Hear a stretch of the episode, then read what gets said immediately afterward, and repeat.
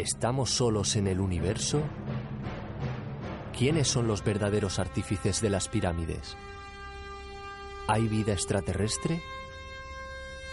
De ser así, ¿es posible que ya estén entre nosotros? Psicofonías, Ouija, ¿nos hablan los muertos? Némesis Radio, viajando a lo desconocido, sobrepasando el horizonte de la conciencia.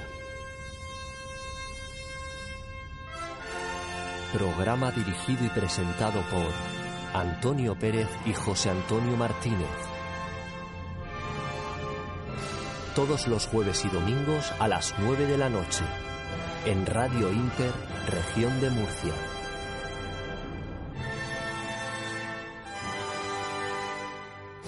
Némesis Radio.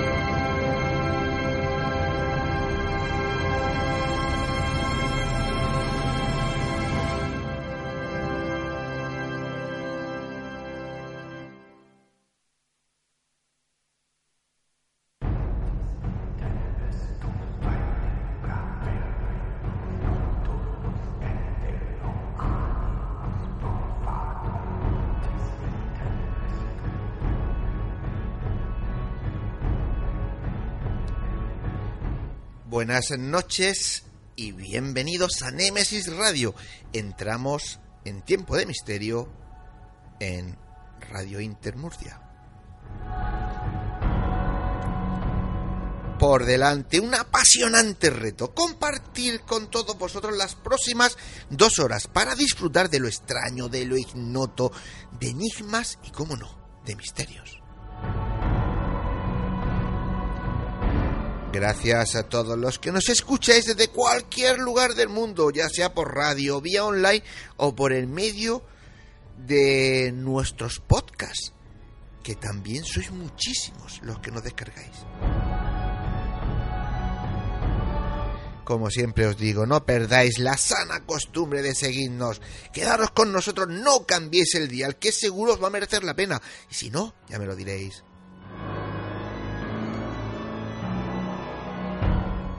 A los mandos técnicos de control, un mago de la tecnología, Juan Manuel Segovia, y ante los micrófonos, José Antonio Martínez, y quien nos habla, Antonio Pérez. José Antonio, compañero, muy buenas noches. Buenas noches, Antonio. Buenas noches a todos los oyentes de Nemesis Radio. Una semanita más, afónico, no afónico, pero aquí, al pie del cañón haciendo nuestro camino, como siempre. Guárdate un poquito la voz que estamos bueno. a 20 días, un poquito más de esos 20 días para la cuarta quedada de Nemesis Radio. Habrá que seguir insistiendo con la fecha de dicha quedada para refrescar los oídos a nuestros oyentes, ¿verdad? Pues sí, hay que tomar muy buena nota, hay que meterle esta fecha en el, en el ordenador, en el móvil, donde queráis, donde más os apetezca. Yo lo pongo en el almanaque. Vale, yo también, yo también lo utilizo en el almanaque de vez en cuando. Pero Precisamente porque va a ser interesante, va a ser didáctico, va a ser, yo creo que muy productivo para la gente. Primero porque nos conocen y segundo porque vamos a tocar muchos temas allá arriba. Vamos a llevar nuestros telescopios para que vean los chavales y no tan chavales, eh, los planetas, eh, la luna, en fin, lo que en ese momento y en ese horario pues se pueda ver en el cielo. Y lo, lo bonito que queda echar un paso atrás y ver los grupos que se van formando, los corrillos, en los que te acercas a uno y están hablando, yo qué sé, de fantasmas, en otro lado están hablando de ovni, en otro lado están hablando de psicofonías, en otro lado están hablando de astrología. Efectivamente. La verdad yo creo que es muy importante y muy, y muy bonito. Además eh, yo creo que eh, nos une más a nuestros amigos a nuestros oyentes que, que, durante todo el año fielmente nos siguen. Y aparte nos acribillan la pregunta porque es el momento de oye que yo tengo esta experiencia oye que yo he tenido esta no sé qué en fin ese tipo de cosas. Bueno pues apuntar. 20 de julio como siempre, a las 9.30, a las 21.30, en el Mirador de la Cresta de Gallo, y apuntaros bien a la fecha que no podéis faltar. Efectivamente, lo vamos a pasar muy bien. Y si tenéis algún tipo de duda con fecha, con el lugar, en el Facebook de Nemesis Radio tenéis el cartel a primera vista, arriba del todo lo tenemos puesto. Y el evento y toda la información. Así que, como decía José Antonio hace un momento, no podéis faltar porque de verdad es una noche mágica y entrañable Dicho todo esto, José Antonio, vamos con los contenidos del programa. Muy bien, mira, pues esta noche tendremos al astrólogo y profesor de terapias de hipnosis clínica, Carlos Bogdanich. Con él que hablaremos de lo divino, de lo terrenal y, cómo no, de los misterios de Aragón.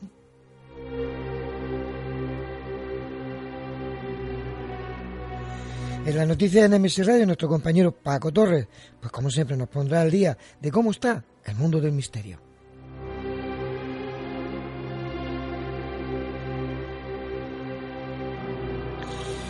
En historias, cuentos y leyendas esta noche escucharemos a nuestro buen amigo Jesús García contarnos la leyenda de Maurisa, la botana.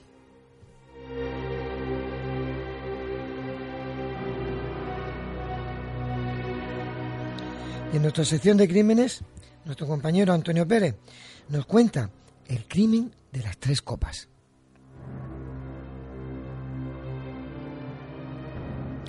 Y en nuestro debate, pues un tema que bueno, que es, eh, es complicado, tiene muchos problemas, tiene muchas dudas, mucho de dónde venimos. Pero lo principal es de dónde procede el ser humano.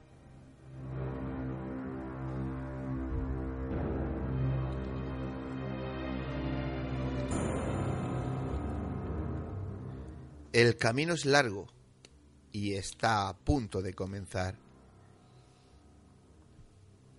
Con pinches de la noche. Poneros cómodos, agudizar las orejas, que empezamos.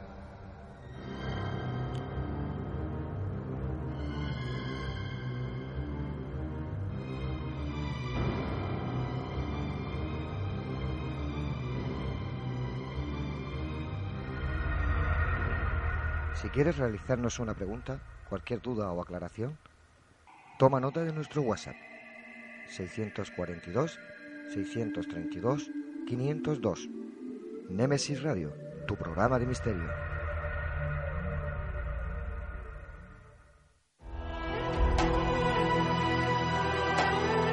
Están escuchando Némesis Radio con Antonio Pérez y José Antonio Martínez.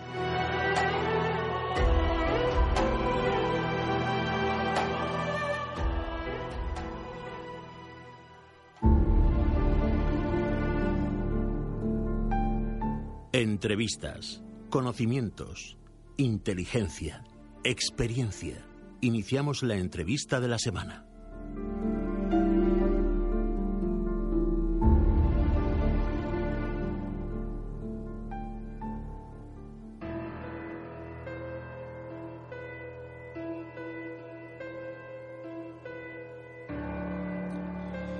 Pues eh, esta noche tenemos al otro lado del hilo telefónico a un buen amigo, un grande de la investigación de este país, Carlos Bogdanich, astrólogo y profesor de terapias de hipnosis clínica. Con él, pues la verdad es que me apetecía mucho hablar desde hace tiempo de lo divino, de lo terrenal y de los misterios de Aragón. Carlos, muy buenas noches y bienvenido a Nemesis Radio. Muchísimas gracias, Antonio. Yo un placer de estar, pesar de que pasó mucho tiempo, pero de estar contigo y, charlando sobre esos temas, eh, encantado. Pues eh, esta noche me gustaría que todos nuestros oyentes conozcan a Carlos Bogdanis, claro, pero al público y al menos público, en qué proyectos está metido, sus investigaciones. Claro, también me, me gustaría que conocieran un poco más del Carlos de, de, de a pie, el cotidiano, el de día a día. ¿Te parece? De día a día, bueno, me parezco a- al resto de los humanos también. Con- y, ahora soportando el, el, calorcillo que nos, que nos viene encima, ¿no? Sí, sí, sí. Además, ahí mi, bueno, a mí que me perdone el resto de España, pero claro, dicen, nos viene una ola de calor de 40 grados en toda España. Y yo digo, bueno, es que en Murcia estamos en verano, en estos tres meses, 30 días largos, entre los tres meses o 40 días, y no quiero exagerar, por, con 40 por encima de 40, con lo cual a nosotros es verdad que estamos con calor, pero bueno, no más calor que otros años. Ya, ya, ya. Hombre, pero gracias a eso tenéis la, la huerta que tenéis. Efectivamente. Bueno, hay que decirle a la gente que Carlos Bogdanis nace en Buenos Aires eh, el mismo día, eso sí que me llamó la atención, porque investigando que un gran admirado por Carlos, eh, que es Nikola Tesla, pero lógicamente bastante años después. Desde joven fuiste muy inquieto y además emprendedor, por ejemplo. Hay mucha gente que no sabe que con 15 años habías creado un grupo de teatro y que hacías eh, obras de teatro. Sí, es verdad, sí. Y cuando si me remonto a ese tiempo, desde luego me vienen recuerdos de lo más de lo más eh, increíbles en muchas ocasiones. Eh, desde muy pequeño ya estaba yo metido en, 50 cosas y, aún sigo en eso, sí. Eh, la, experiencia de, teatro en aquella época pues me llevó también a no solamente a prepararme en, academias de teatro y en arte dramático, sino también pues al hecho de escribir mm, algunas obras de teatro y que alguna de ellas he tenido la posibilidad en aquel entonces de, de, ponerla en, funcionamiento y en una época también bastante crítica en, Argentina.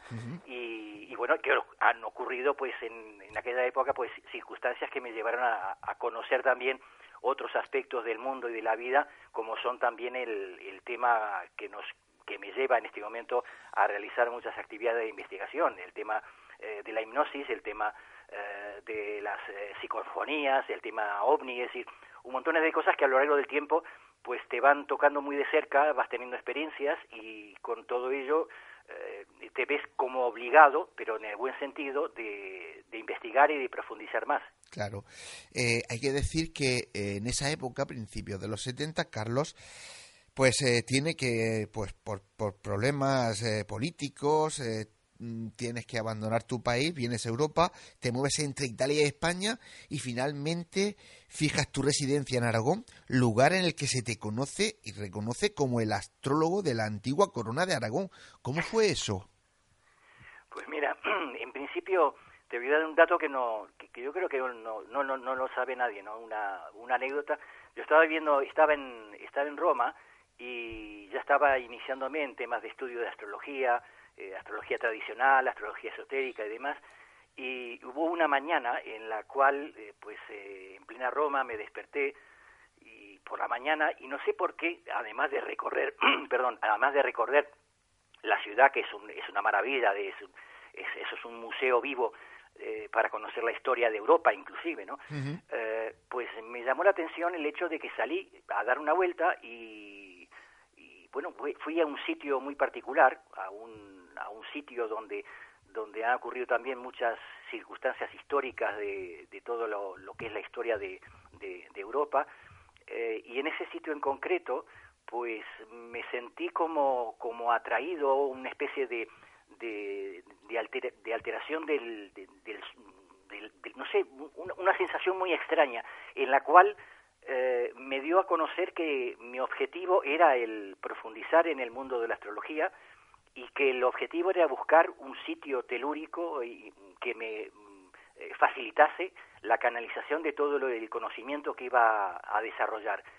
Y a los pocos meses, pues eh, me viene para España, que también ha sido muy anecdótico la forma de, de, llegar a España, porque fue por el Pirineo y no, no por una carretera normal.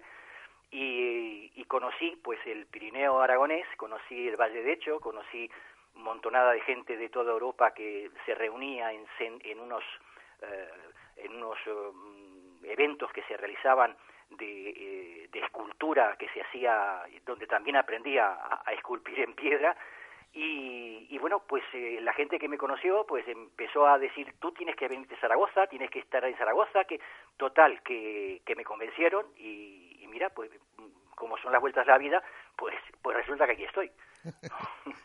Ahí estás y además eh, desde mm, casi al principio trabajando en los periódicos, eh, entras en el, en el Herardo de Aragón, yo creo que todavía sigues haciendo cosas con ellos y entramos en algo que para ti creo que es eh, crucial en tu vida, que es el programa de radio Cuarta Dimensión con más de 1.600 programas ya en antena y, y del cual has tenido pues muchísimos proyectos con, con, verdadero éxito. Por ejemplo, ayuda humanitaria en la guerra de los Balcanes. Eh, de, de, de, ese programa nace lo que hoy se conoce, y eso mucha gente lo desconoce, ¿no? Nace lo que es todo el fenómeno Belchite, porque es este señor, que lo sepan todos nuestros oyentes, quien eh, hace público y, y, pone en la cartelera de nuestro país y de fuera de nuestro país Belchite, ¿verdad? Pues sí, eso es, es, así es verdad, sí. Eh, además es eh, una cosa que la, la, tengo muy muy puesta dentro del corazón porque eh, fíjate que nos tenemos que remontar al, al, año 86 donde el programa Cuarta Dimensión, que tenía mucha audiencia en aquella época, y como todos recordaréis, sobre todo la gente que estamos en contacto con el mundo radiofónico, pues en aquella época había eh, más, eh, había menos radios y había más posibilidad de expansión de cada una de ellas, ¿no? Es decir, eh, hoy en día está mucho más parcelado todo ese tema, el tema radial, pero que en aquella época, pues el programa Cuarta Dimensión, a partir del año 86, pues tuvo una repercusión, como bien dices tú, pues a nivel nacional, es decir, se escuchaba, yo recuerdo que nos llamaban hasta de Canarias, eh, eh, sin ningún tipo de problemas y se, se, nos escuchaba muy bien, ¿no?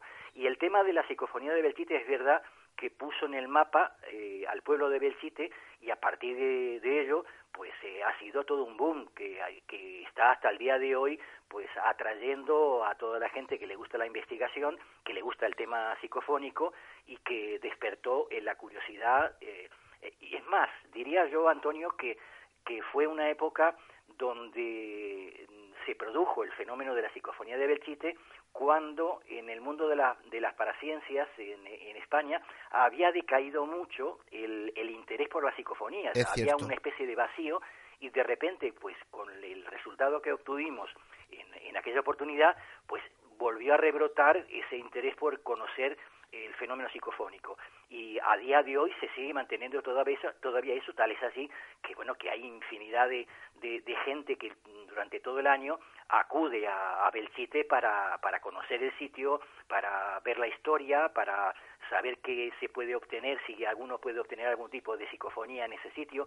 Y desde luego es un placer el hecho de ver que, que la gente lo reconoce porque de alguna manera eh, todo lo que se hizo aquella vez también fue un poco eh, la suerte del principiante, porque bien sabes tú, Antonio, que cuando nos iniciamos, y tú también llevas muchas horas de vuelo en, en este mundo tan apasionante, que en los principios todos empezamos un poco con, eh, con los ojos cerrados, y no sabes muy bien a qué te enfrentas o qué puedes obtener de, de algún tipo de investigación. Y nosotros tuvimos en aquella oportunidad la suerte de, de obtener esa psicofonía que, bueno, que ha dado la vuelta al mundo. Y, tanto yo, de hecho, como tú decías, desde entonces hasta ahora es un fenómeno social, ya no paranormal, sino además social, el, Belchite. De hecho, hace poco había un, congreso y ya que ha pasado, pues a ti en Petit Comité te voy a decir, porque ahora no he escuchado poca gente, que cuando vi el cartel, eh, a, gente de los que lo organizaron, también conocidos amigos míos, les dije, eh, perdonadme, pero mm, aquí falta el eje central, que es Carlos Bogdanis, que el que el que le dio y me dijeron, "Sí, pero hemos contactado con él y no sabe si va a poder venir, vamos a intentar que al final esté." Me, porque sí, eso, e, exacto, lo, que sucedió es que me lo avisaron con, con muchos meses de antelación y entonces mm, le dije, hombre, yo encantado de ir, porque además eh, daría un, una pincelada, yo creo que muy fundamental en el, en el fenómeno en sí, pero que, que como era tan tan eh, tan temprano en cuanto me, me avisaron, pues le dije, hombre, pues hablamos un poquito más adelante y yo encantado de poder ir, que de hecho lo hice y, y fue además espectacular, porque yo me encontré con gente ahí y con, con, con personajes que, que hacía tiempo que tenía ganas de conocer, eh, personalmente por supuesto, y, y fue una, una reunión muy agradable, muy, muy, muy, muy bonita, de las cuales han surgido otras otros proyectos y otras cosas también que se van a se van a realizar con el tiempo. Pues a mí me encanta escuchar este tipo de cosas porque por lo que me conoces, eh, sabes que yo soy muy de que hay que ir siempre a la fuente. Y a mí me gusta que cuando alguien como tú eh, es pionero en algo, cuando se hable de eso y se hable del trabajo que hice ha hecho, nunca se olviden quién es el pionero y quién a quién hay que nombrar. Yo entiendo que no se le pueden poner puertas al campo, es decir, todo el mundo tiene derecho a investigar en todos sitios, pero sí cuando nos refiramos a, diferentes investigaciones que ya son famosas a nivel nacional y a nivel mundial, pues no cuesta nada recordar quién fue el pionero y quién fue quien empezó pues eh, ese maravilloso eh, camino que, es Belchite. ¿no? Además, me gustaría que en nuestro programa nos contaras mm, escuetamente, porque quiero preguntarte más cosas, pero ¿cómo fue aquello de, de, ir a Belchite a grabar y de obtener esa psicofonía y cómo os sentiste cuando lo tuviste? Después te voy a contar una anécdota que no sé si te la he comentado. Pues mira, el, el tema también nos asombró a nosotros, porque para ser, como dices tú, pues muy escueto en, la, en, la, en el comentario, te lo voy a, a, comentar con unas anécdotas que además entre, que fueron entre graciosas y, y también muy muy muy emotivas, ¿no? Eh, estábamos en el programa en plena erudición de, de, la buena audiencia que tenemos en aquel entonces y de repente pues uno, uno un miembro del grupo, del, del, grupo de cuarta dimensión, dice, oye, ¿por qué no hacemos una, una experiencia de, de, psicofonía que no habíamos hecho y que se podía indagar? Y dije yo, hombre, pues me parece muy bien, vamos a preparar. Entonces la pregunta se nos presentó de dónde la hacemos, en, en un cementerio, en un monasterio, en una casa. Y yo pensé, digo, mire, en principio, por el tema de las psicofonías, aparentemente, por lo que cuentan los, los investigadores, se produce más fácil en sitios donde han ocurrido hechos emocionalmente fuertes. Y digo, bueno, vamos a remontarnos un poco a la historia y de esa manera buscar algún sitio que sepamos que históricamente ha ocurrido algo muy fuerte emocionalmente. Y se me ocurrió decir, oye, ¿por qué no vamos a ver el chiste que sufrió en la historia de la, de la maldita guerra civil eh, pues eh, los eventos que pasaron.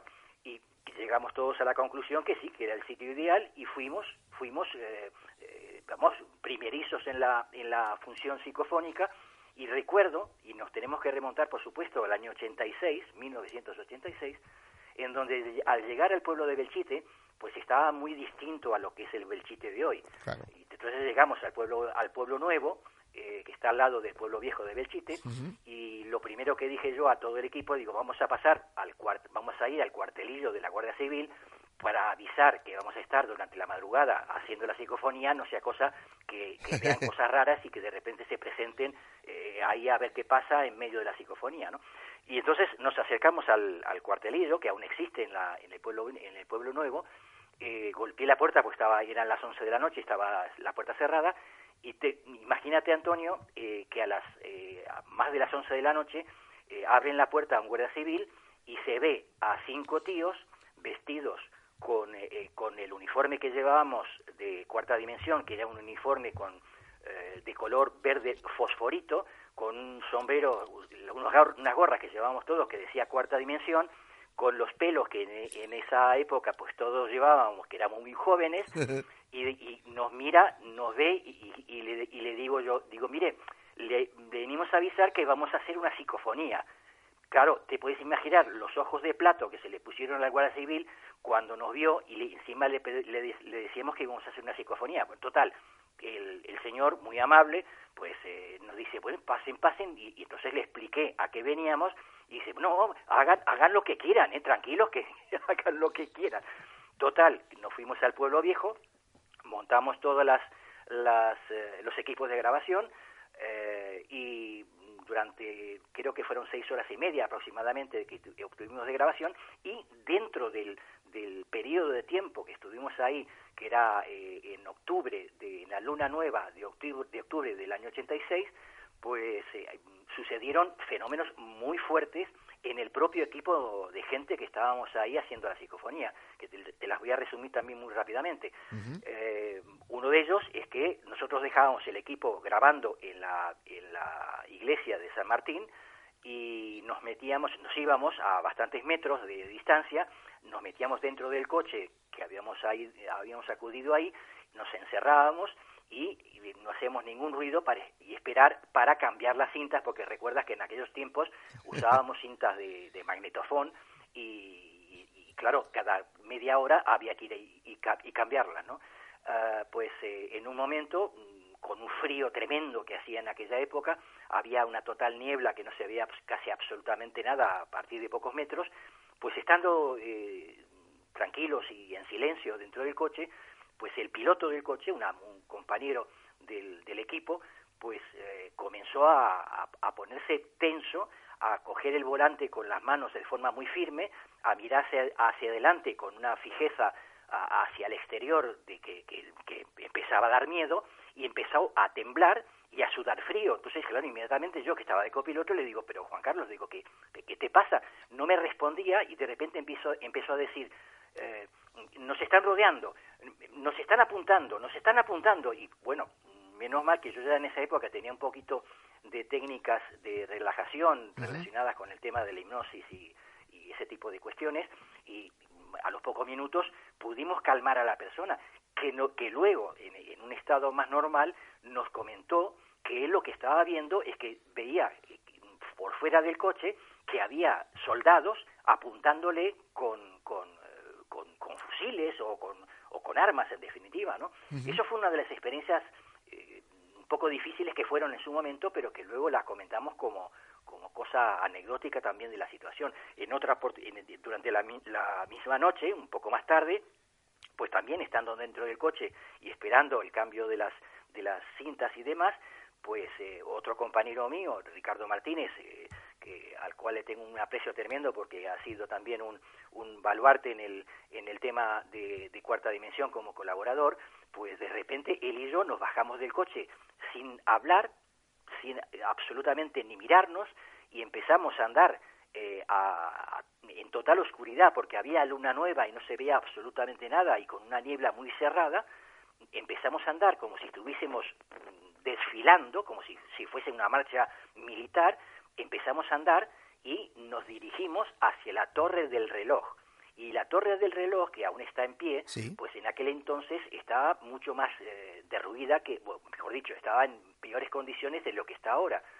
Pues nos acercamos a la torre del reloj sin hablarnos, ni él ni yo en ningún momento, y no sé por qué se nos dio la idea de subirnos hasta la parte más alta de la torre del reloj con apenas nada de visión, es decir, un poco a tientas, y bueno, cuando al día sí, cuando el sol comenzó a salir y por la mañana eh, observamos a dónde nos habíamos metido, no nos lo podíamos creer, porque podíamos haber quedado tranquilamente atrapados dentro de las ruinas que había de esta torre, y, fue una es otra anécdota también de, de, lo que ocurrió en ese, en ese momento. Terminado la, la grabación sobre las seis y media, o sí, más o menos seis y media de la mañana, pues nos dirigimos, volvíamos para Zaragoza, la mayoría del equipo se fue a su casa porque estábamos todos agotados y cansados, pero Ricardo Martínez y yo nos fuimos directamente a los laboratorios de Radio Heraldo, pues a escuchar todas las cintas que habíamos obtenido. En el momento que nos ponemos en, los laboratorios, pues a escucharlas con las eh, pertinentes, eh, los pertinentes auriculares, pues ya te puedes imaginar pues que al principio la psicofonía era simplemente el sonido de fondo muy típico de, de cuando estás haciendo una grabación y a esa hora y con el cansancio que llevábamos pues nos estábamos casi durmiendo, ¿no? Pues de repente, a la, creo que fue la hora de hora y media de, de, escuchar cinta, se escucha un golpe tremendo, un, bombazo impresionante, que los dos pegamos un salto que no nos, vamos, no nos lo podíamos creer, y a partir de ese momento hubo más de, yo diría, más de una hora de, de sonidos psicofónicos, entre los cuales eh, aparece sonido de bombas, sonido de metrallas, sonido de fuego y lo más quizás más famoso de, esa psicofonía, el sonido de un avión que, eh, que, cuando lo escuchas con los eh, auriculares te da la sensación que está pasando por encima de tu cabeza. y, y, realmente, cuando hicimos el programa en directo, haciendo escuchar al público la psicofonía que habíamos obtenido, yo traje al programa pues historiadores, militares de aviación, para que analizasen lo que ahí se había obtenido. Y, lo, todos unánimemente indicaron que tanto el sonido del avión como el de las bombas era el típico sonido de el avión de pistón que se utilizaba en aquel entonces y el sonido de bombas era el típico sonido de cuando una bomba cae en tierra, que es un sonido seco, un sonido eh, eh, muy particular, ¿no? Bueno, pues son datos que de alguna manera pues eh, corroboran que el hecho psicofónico te estaba transportando en el tiempo y durante ese programa yo recuerdo que llamaba a la gente en directo y hubo una llamada muy especial de una mujer muy mayor que nos contaba que ella había vivido de pequeña en la guerra de Belchite y sollozando en el, en el en directo en el programa nos decía eh, algunas unas palabras una frase que, que la recuerdo con mucho cariño nos decía eh, ese, eso, que, eso que ustedes han, han recogido, ese sonido, me ha hecho transportar en el tiempo y sentir el drama nuevamente de lo que ocurrió ahí.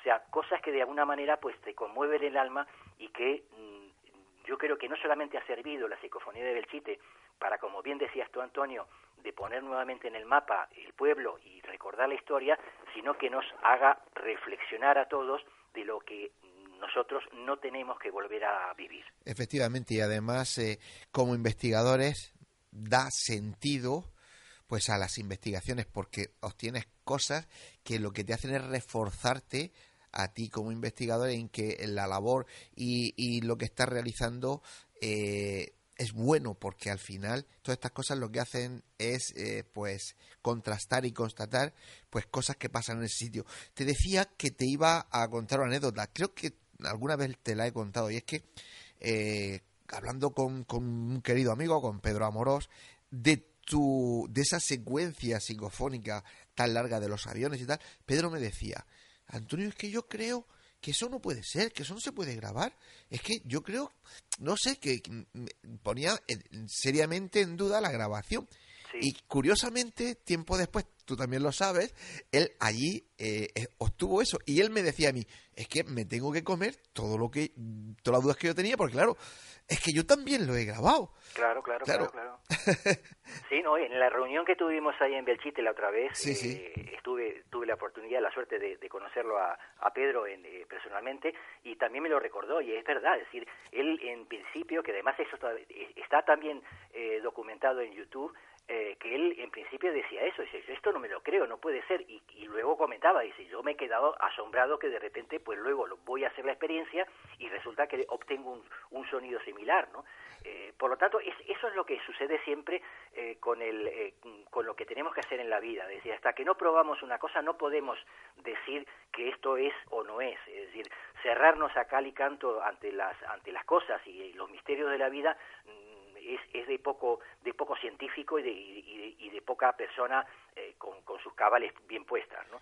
Por lo tanto, el hecho de, experimentar es lo que nos lleva justamente a poder de, eh, luego decir si sí o no, pero primero hay que experimentarlo. Y tú sabes muy bien, Antonio, que inclusive en el tema ufológico pasa exactamente igual. Es decir, cuánta gente niega eh, el, el, fenómeno en sí, pero claro, de repente, de la noche a la mañana, un día le toca el hecho de experimentarlo y ya, claro, se le cae el andamiaje. ¿no? Claro. Claro, pues ya te digo, eh, eso sucede así. Fíjate cómo pasa el tiempo y lo rápido que va todo, que estamos hablando, y esto va para mí, nuestros oyentes, con un experto ufólogo, astrólogo y profesor de terapias hipnóticas, y no hemos hablado de nada de eso esta noche, hasta este momento, y ya no nos va a dar tiempo, pero estos minutitos que nos quedan, yo sí que quiero hablar sobre eh, este proyecto que, que tanta ilusión tenéis con él y que habéis emprendido no hace mucho tiempo, de lugares y experiencias mágicas en Aragón, esos tours que, de misterio por Zaragoza, ese Aragón misterioso, cuéntanos un poquito. Sí, mira, eh, pues eh, ha sido ha surgido porque la propuesta de una empresa de aquí de turismo de, de Zaragoza, eh, que se llama Experience, el hecho de mm, justamente recorrer lugares en los cuales hemos estado experimentando y consiguiendo investigaciones y, resultados muy apetecibles, e ir juntar grupos de personas para recorrer estos sitios y mm, realizar experiencias psíquicas en cada uno de ellos. Eh, y es un tema muy apasionante porque, por un lado, a mí me da la posibilidad de, de, no solamente de recordar las emociones que se han vivido ahí, sino sobre todo el experimentar con la gente que, que acudimos a estos sitios eh, cosas que de, alguna manera pues eh, se quedan muy asombrados porque el hecho de contactar con, con lugares naturales, con lugares telúricos, con con vórtices eh, energéticos de distintos puntos donde ya has reconocido que hay un, un, valor intrínseco en ese sitio y que, y que de alguna manera pues te, te, puede transformar interiormente, pues la gente lo agradece mucho. Y ese, ese tipo de experiencias pues nos, nos, eh, nos enriquece a todos, ¿no? Y estamos eh, justamente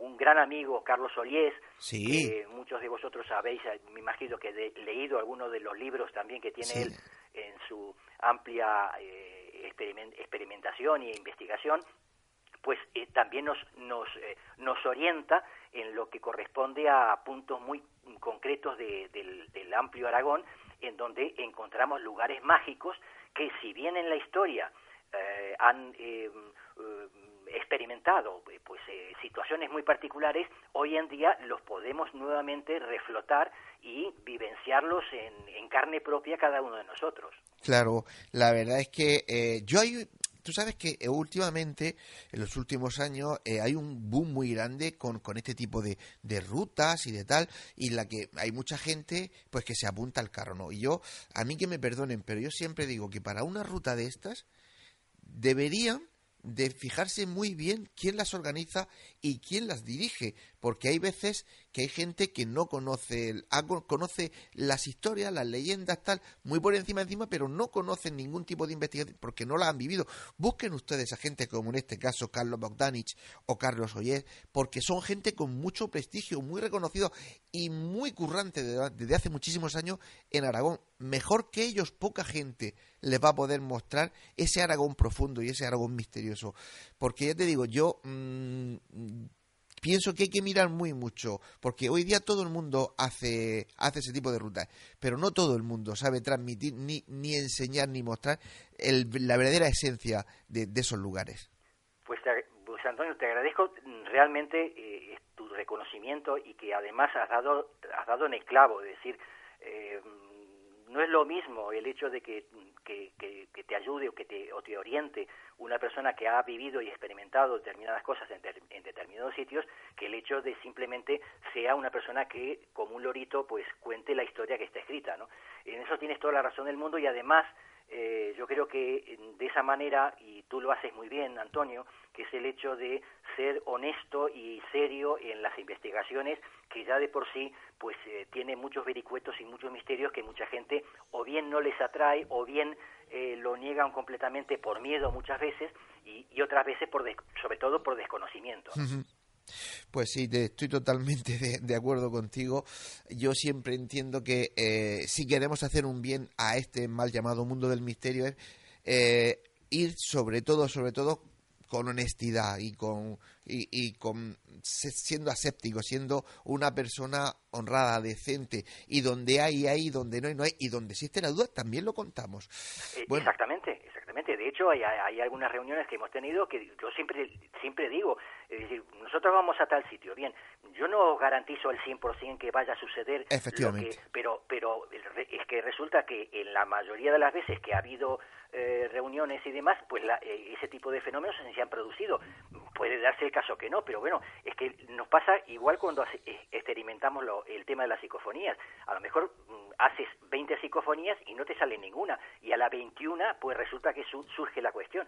Es decir, nosotros no podemos dominar que el, al fenómeno para que ocurra cuando... Por eso, por eso en ciencia eh, en, la, en, la, ciencia y los investigadores muy serios o muy racionales a veces niegan la cuestión porque dicen, oye, pero esto no se puede llevar a la mesa del laboratorio. claro, señores, es que eso es como, vamos, es que no podemos estar diciendo, si, no tendríamos el poder de Dios sobre, el, sobre, sobre la materia, ¿no? Efectivamente. Y, no, es, no está en nuestras manos eso. Lo que sí está en nuestras manos es guardar siempre esa, eh, esa capacidad de asombro que el ser humano ha tenido ante la naturaleza y es la que nos ha llevado esa capacidad de asombro a investigar y a avanzar en la sociedad que tenemos hoy en día. Pues sí, querido Carlos, no nos queda más tiempo, como siempre ha sido un placer.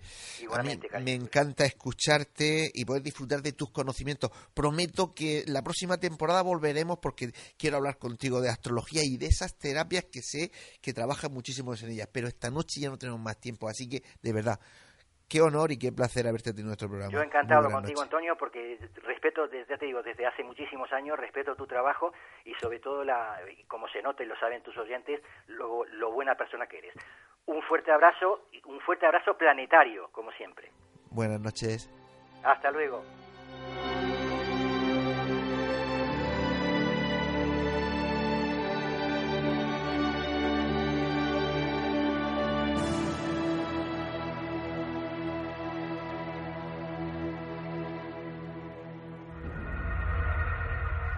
Quieres realizarnos una pregunta, cualquier duda o aclaración, toma nota de nuestro WhatsApp 642 632 502.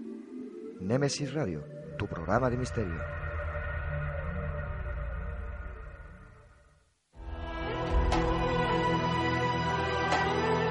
Están escuchando Némesis Radio con Antonio Pérez y José Antonio Martínez.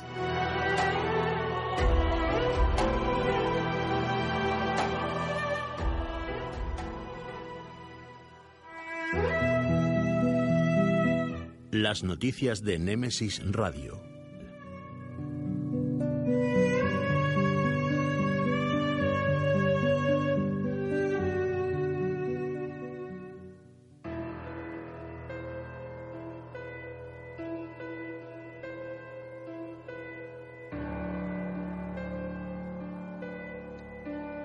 Pues eh, ya estamos con nuestro compañero Paco Torres. Paco, muy buenas noches. Muy buenas noches.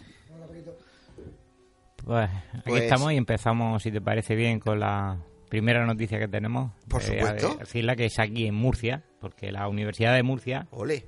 por- y junto al IMIP y la Universidad de Nuevo México pueden ayudar a encontrar vacunas más efectivas contra un virus similar a la rabia que afecta a las truchas. Y es que los peces son capaces, mediante su sistema olfativo, de detectar virus y están utilizando esta ventaja, eh, que, ya que las neuronas de los peces permiten este sistema, eh, enlazar este descubrimiento para aplicarlo a, a supuestas curaciones como son la rabia o otras supuestas otras supuestas dolencias. Yo creo que esto marca un inicio de una nueva era en la medicina, de tratar de entender Sí, cómo es el comportamiento de la naturaleza y aplicarlo en favor nuestro. Abre una puerta más.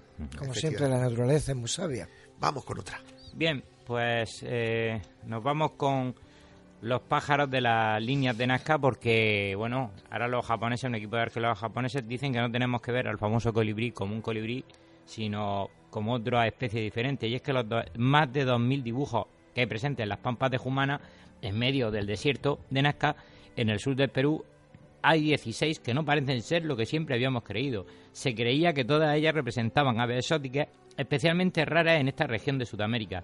Investigadores japoneses, sin embargo, apuntan a otros significados más plausibles, es decir, que sean más locales, no aves tan lejanas como habíamos muchas veces lo hemos discutido en proyectos Sabanaca, que de dónde era ese animal que estamos viendo, si era tropical, si era de África, si era de acá. Parece ser que este estudio centra un poco más en que se traten de aves y animales locales, más cercanos. que quizás no había que buscarlos tan lejos. No, no, de, de todas formas el colibrí es autóctono de, de la, de la pampa de. Claro, por vive, vive por allí. O sea que tampoco era un disparate hablar de un colibrí. Vamos con otra. Bien, eh, una carta inédita informa de- del exitoso regreso de Colón a la- a las, de las Indias eh, occidentales.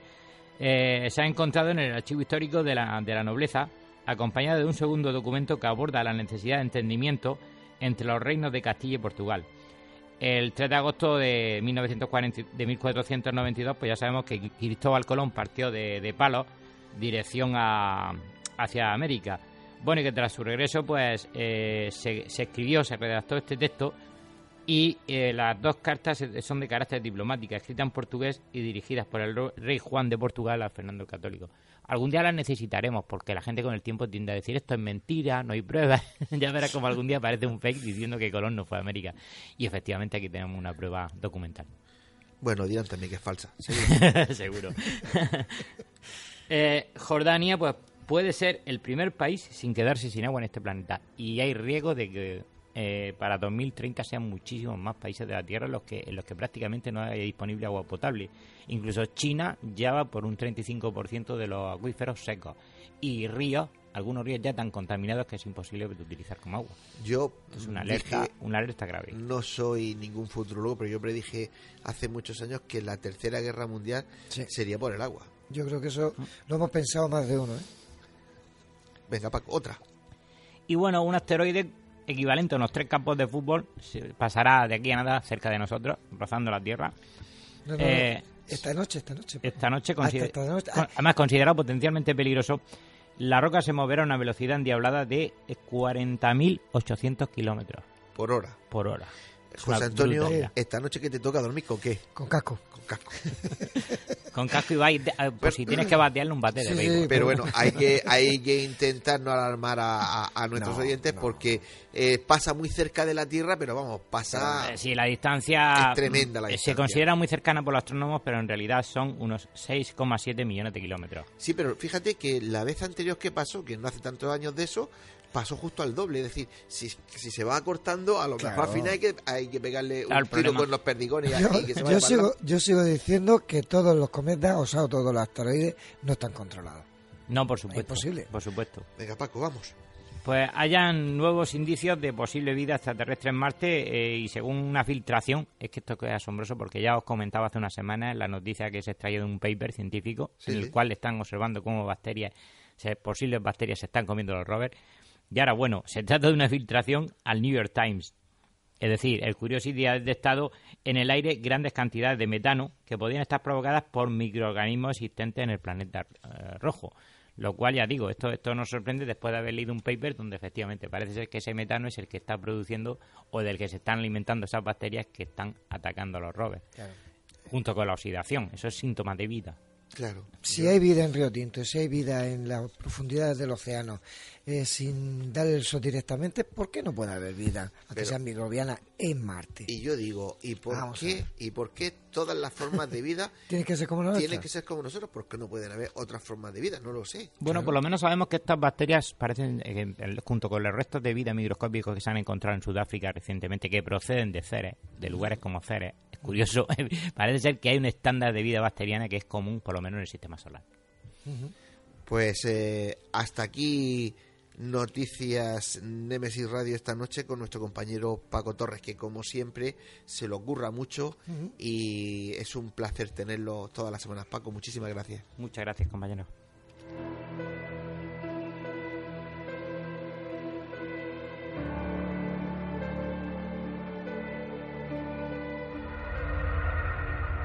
Si quieres realizarnos una pregunta, cualquier duda o aclaración, toma nota de nuestro WhatsApp 642 632 502. Némesis Radio, tu programa de misterio.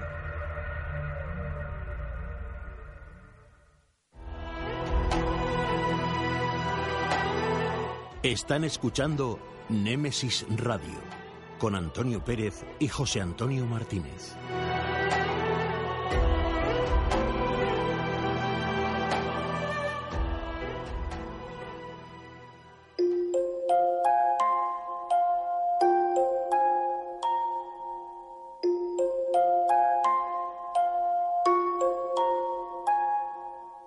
Es el momento. Es la hora de adentrarnos en el enigmático mundo de las historias, cuentos y leyendas.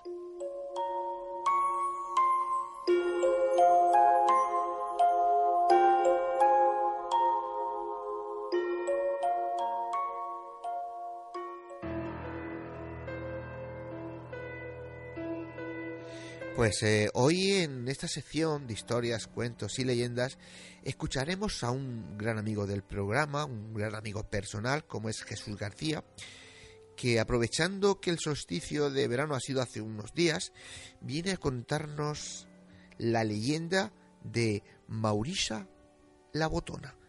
Vamos a escucharlo.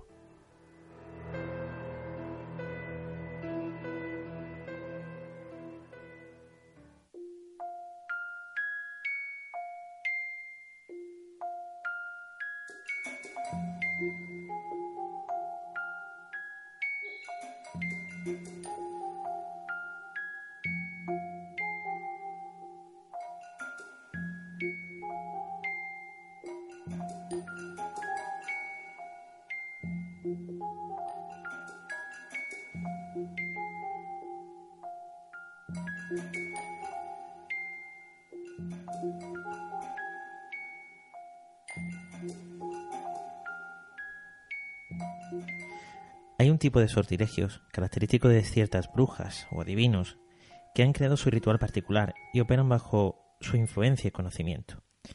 Uno de los más originales era realizado con botones por una meiga llamada Maurisha la Botona. No tiene vivienda ni paradero fijo, era una auténtica trashumante. Llevaba sujeto a la cintura cinco o seis refajos y arrastraba rasgados unos zuecos. Se levantaba la falda por la parte de atrás hasta pasarle por la cabeza y colgarle por la frente a modo de capucha. Con un bastón de tocho y llena de faltriquera de botones, recorría todos los caminos de la provincia de Orense. Los botones eran blancos y negros, Los blancos tenían que ser de hueso y los negros de asta. En cuanto al tamaño, los había de tres medidas. Los grandes, de chaquetas o abrigos. Los medianos de corpiños o chalecos y los pequeños, de ropa interior. Tenían que proceder de ropa de muerto y ser desprendidos de la tela con un cuchillo, nunca con tijeras. Para esta operación, clavaba el acero del cuchillo en la tierra varias veces mientras decías: Por la tierra onde estades, maindaime a forza dos mortos. Luego, con el brazo en alto, trazaba en el aire unos círculos violentos y clamaba: Polo aire a donde fuches a sabiduría dos espíritus. Entonces cortaba los hilos que sujetaban los botones a la prenda. Una vez realizados estos rituales, pasaba a su faltriquera, a una saqueta de tela de lino que prendía entre sus múltiples refajos. Cuando alguien quería saber su muerte, solo tenía que pedírselo. Entonces se sentaba con él en los ribazos de las cunetas. Le hacía meter en la faltriquera la mano derecha primero y después la izquierda y sacar un puñado de botones con cada una. En la faltriquera había siempre un tercio más de botones blancos que negros. Los botones permanecían cerrados en el puño hasta que ella ordenaba soltarlos en su mano. Primero la derecha, después la izquierda. Y tirando los logos al suelo, los descifraba. Eh, los arcanos del echado iban haciéndose luz en su voz gangosa.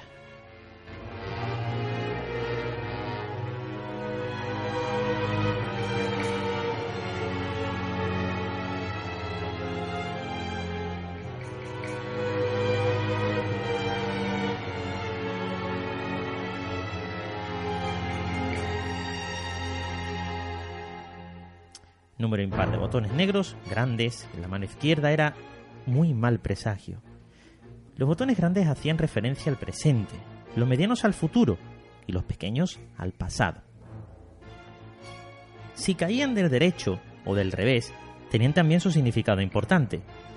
Si los negros aparecían del revés, en su mayoría las desgracias no eran un aviso, sino un hecho irreversible, sin que se pudiera evitar ni con talismanes ni con amuletos. Por el contrario, si la mayoría era negra, pero en posición de cara arriba, siempre podía existir la manera de ahuyentar la desgracia. Si los botones negros quedaban tocándose o montados, el mal que presagiaba era mucho mayor. Si quedaban juntos o montándose uno blanco sobre uno negro, el mal por sí solo no ocurriría, pues la acción benéfica del blanco lo impediría. Asimismo, si sobre un botón blanco montaba uno negro, la acción bienhechora se vería mermada por esta circunstancia. Mayoría de botones blancos del derecho o del revés era un presente bueno, benéfico, y mucho mejor si los botones quedaban todos del derecho. Con relación al futuro, que estaba representado por los botones medianos, el método de interpretación era el mismo, así como para el pasado, representado por los botones pequeños. Estas predicciones estaban en relación con las preguntas, esto es, se echaban una vez por cada pregunta, siguiendo el ritual indicado y con la debida concentración por ambas partes mientras se formulaban dichas preguntas. Para ello, era mejor retirarse a un lugar tranquilo y cerrar los ojos todo el tiempo para mayor inhibición del entorno.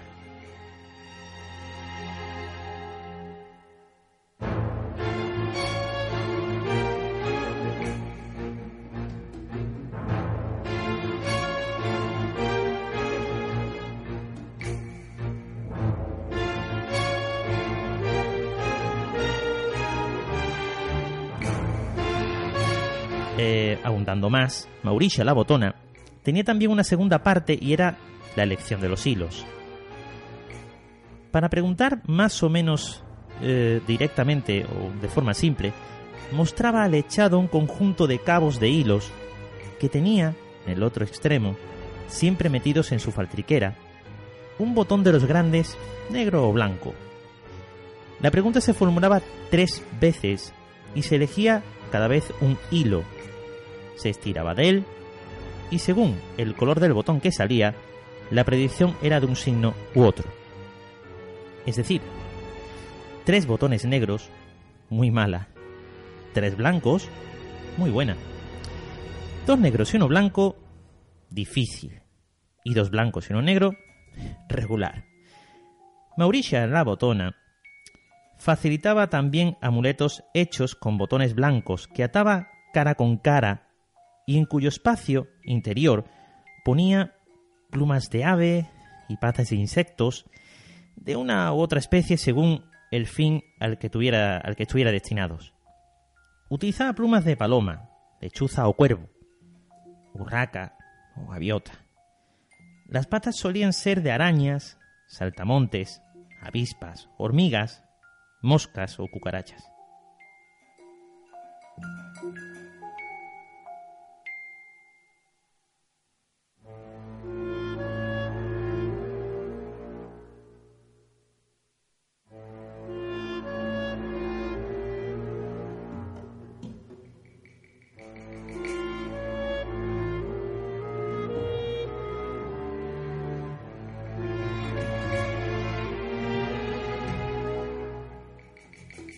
Todo ello lo amasaba y juntaba con una pasta o pomada fabricada por ella, cuya composición jamás reveló. Se decía que los componentes eran cera virgen, larvas de algunas orugas, tela de araña y sangre de lagartija. Pero a ciencia cierta, las proporciones y las palabras que más cullaba nunca se supieron. Según el destino del amuleto, se componía de dos o más botones ensartados y pegados entre sí dos a dos. El modo de llevarlos colgados del cuerpo era también diferente. Si se quería proteger de males o daños en general, las mujeres debían llevarlo exactamente entre los pechos, los hombres a la altura del corazón. Para tener embarazos y partos felices, debían estar atados a la cintura y colgar sobre el vientre. Para quedar en estado o atraer al marido o varón con quien se yace, o ahuyentar la frigidez, tenían que llevarse sobre el pubis. Para las enfermedades, se colocaba en la cabecera de la cama o bien debajo de la almohada, para que el enfermo pudiera eh, tocarlos constantemente. También se colocaba en la cuna de los niños o bien eh, fajando a estos con el amuleto para preservarlos de todo mal.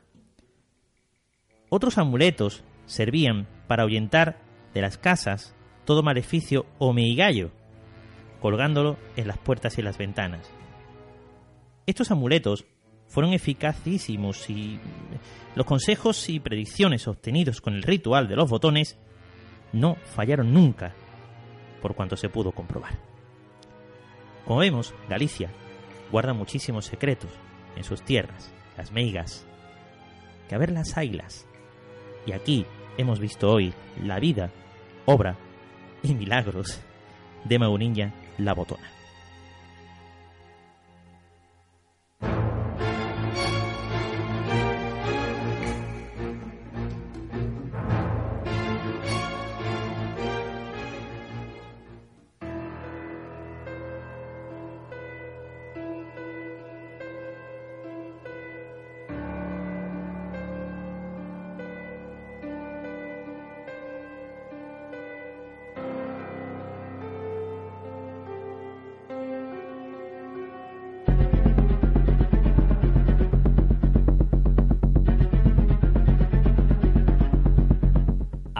De crímenes en Némesis Radio.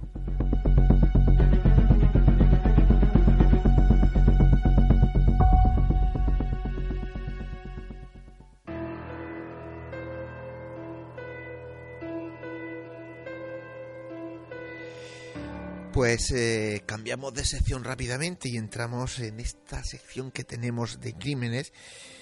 Vamos a contar, os voy a contar la historia, una historia que ocurrió aquí en nuestra región, una historia con la que corrieron ríos de tinta en los mejores periódicos de época, regionales y nacionales, y de recordaros que el pasado 14 de enero se cumplieron 63 años del suceso conocido como el crimen de las tres copas, un crimen que 63 años después aún sigue siendo un misterio.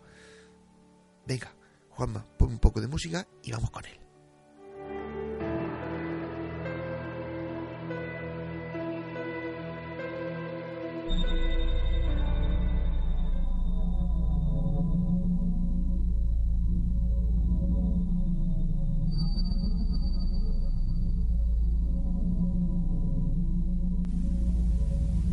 El domingo 14 de enero de 1956, apenas amanecía el día, cuando un pescador se dio de bruces con dos cuerpos sin vida a la orilla de la playa de Nares, en Mazarrón.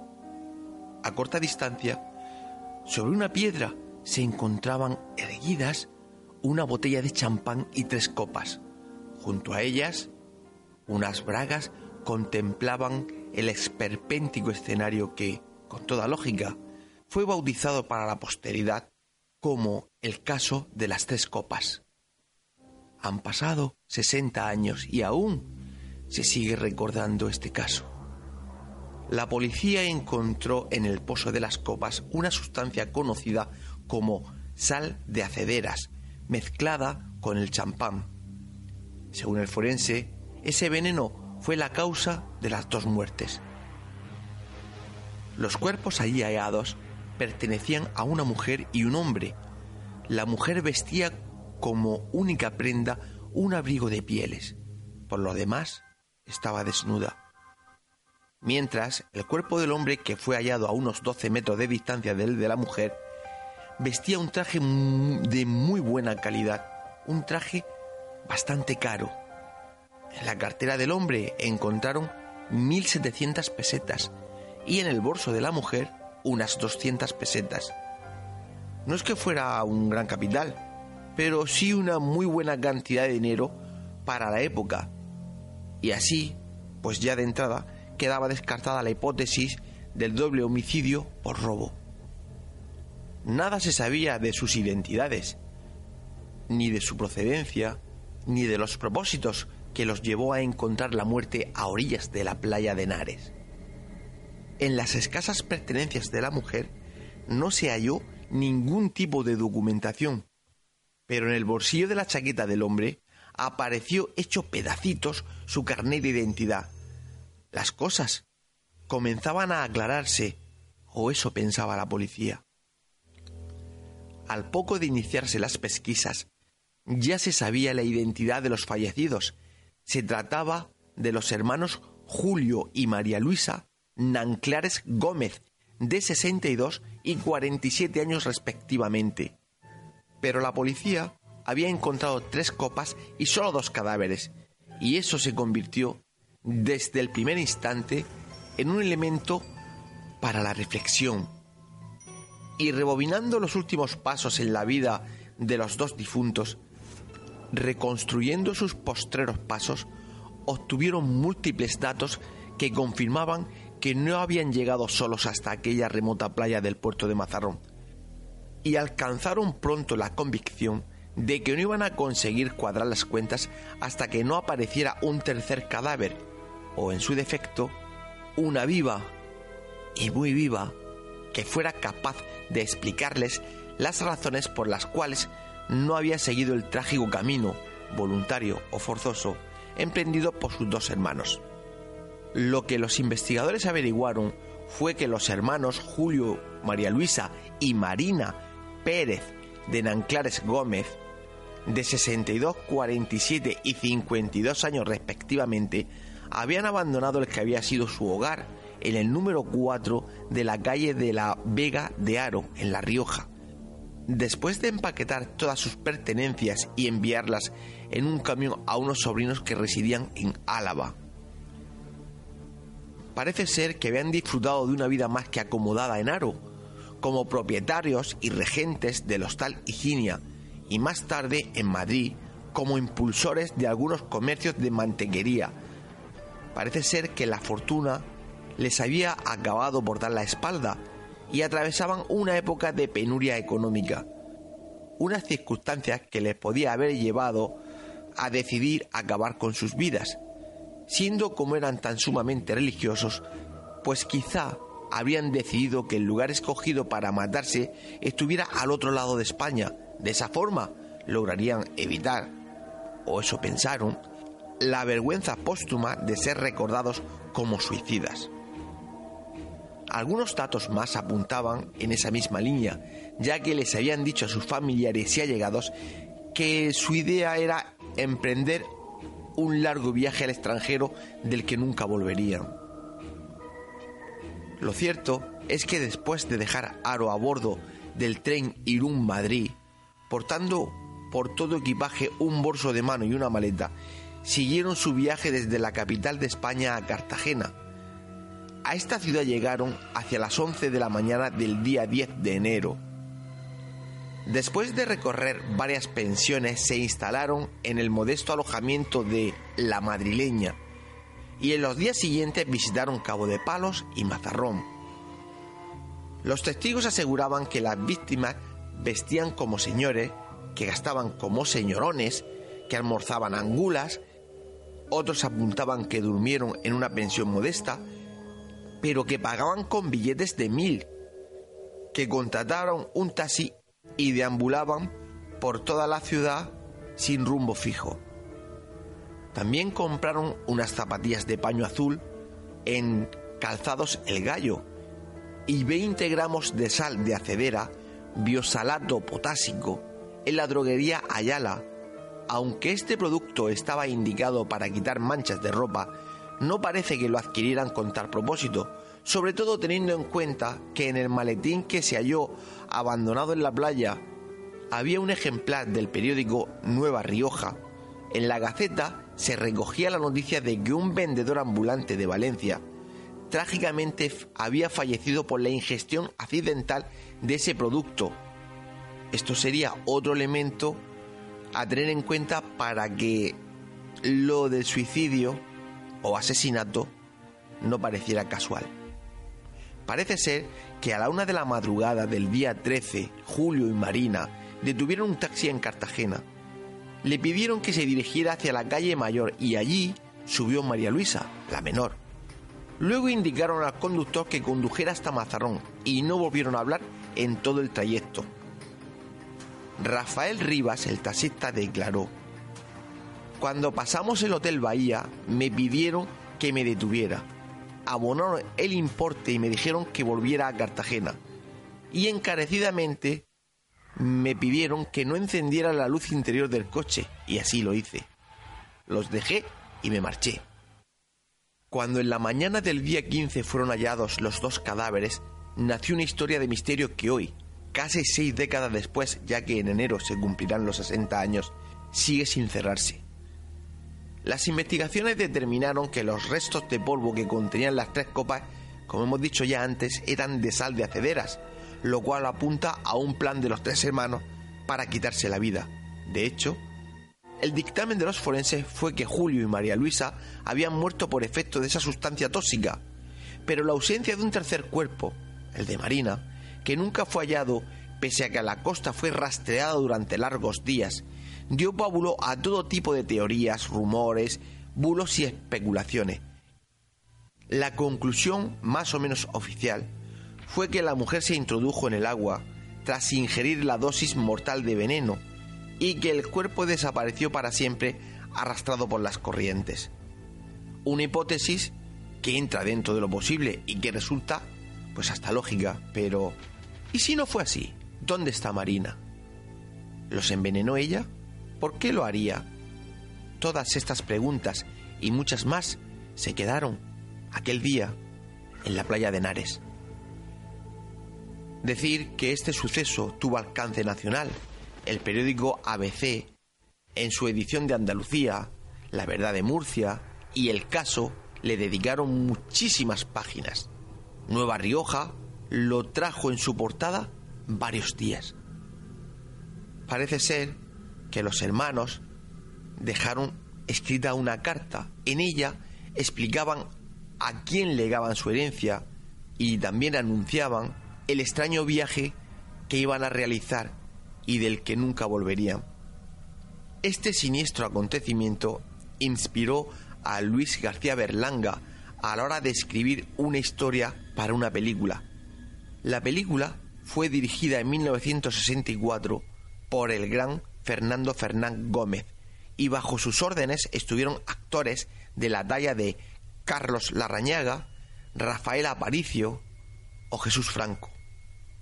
Según contó en su día el ya desaparecido actor Carlos Larrañaga en una entrevista, el título de la película era El crimen de Mazarrón, pero en aquella época el alcalde de Mazarrón pensó que era terrible para el turismo de la zona que la película se llamara así. La censura prohibió el título y Fernando Fernán Gómez decidió llamarla El extraño viaje. Según contaba la Rañaga, la película tenía un presupuesto bajísimo y fue rodada en Loeche, Madrid, y las escenas de playa se filmaron cerca de Alicante.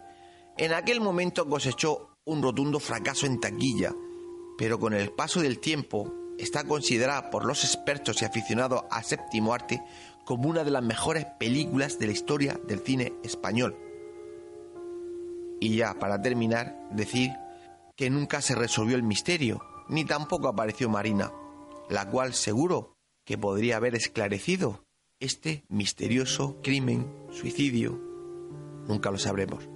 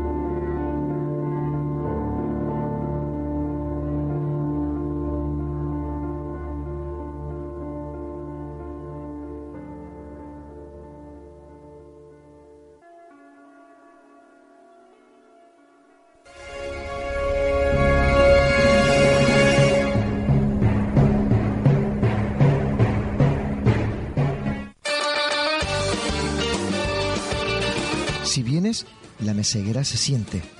La meseguera se disfruta. Restaurante y hotel La Meseguera. Por tradición y calidad, no te la puedes perder. Para reservas, al teléfono 968 840352. En la alberca y en Mazarrón, La Meseguera. Todo un placer para disfrutar y sentir. Grupo La Meseguera.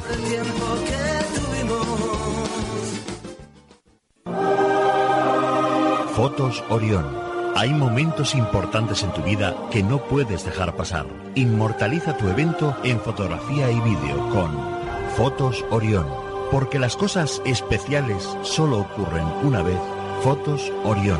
Profesionalidad y confianza. Calle La Gloria, número 32, frente Antiguo Tornel, La Alberca, Murcia.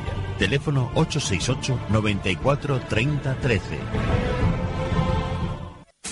Te proponemos el plan perfecto para esta noche. Una cena en restaurante Llaveo donde disfrutar de su cocina tradicional pero innovadora. Y para continuar la velada con tus copas, Café Lounge Kaizen. La combinación perfecta la tienes en restaurante Llaveo y Café Lounge Kaizen. Llaveo en Plaza del Casino y Kaizen en Calle Mayor 30, La Alberca. Te esperamos.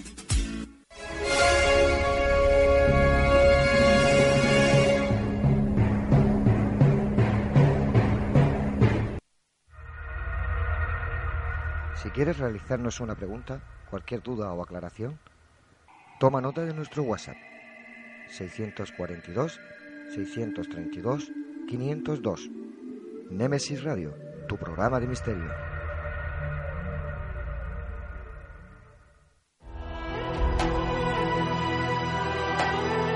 Están escuchando Némesis Radio con Antonio Pérez y José Antonio Martínez.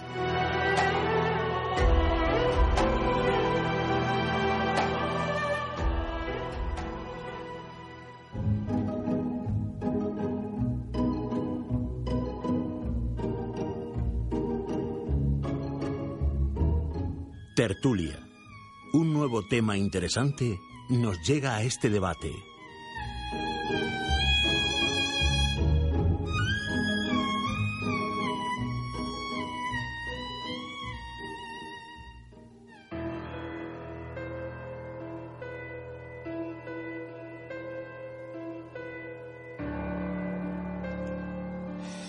Pues eh, ya entramos en tiempo de debate y el de hoy, como siempre, es un tema bastante polémico del que se ha escrito y se escribirá muchísimo, yo creo que durante muchísimo tiempo.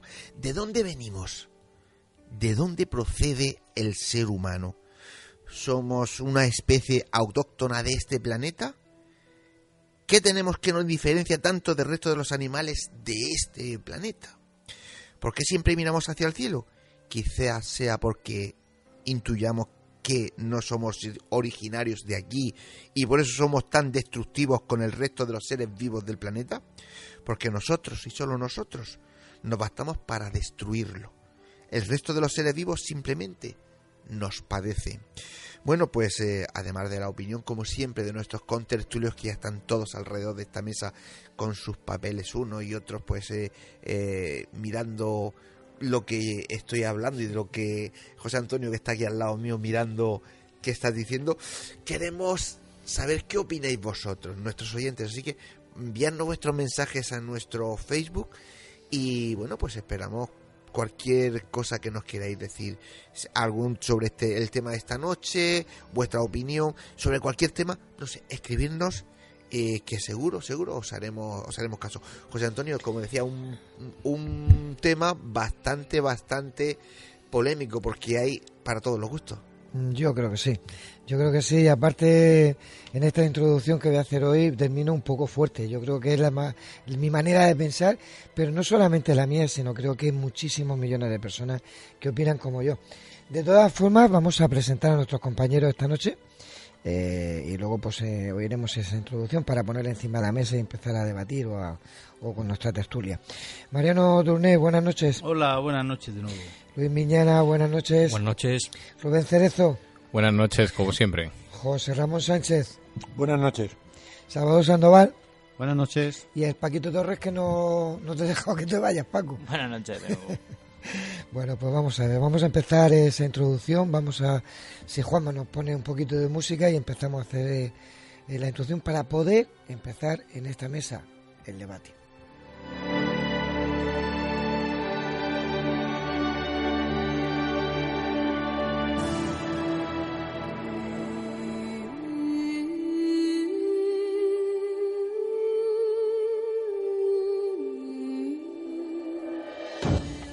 ¿De dónde procedemos? ¿Quiénes somos?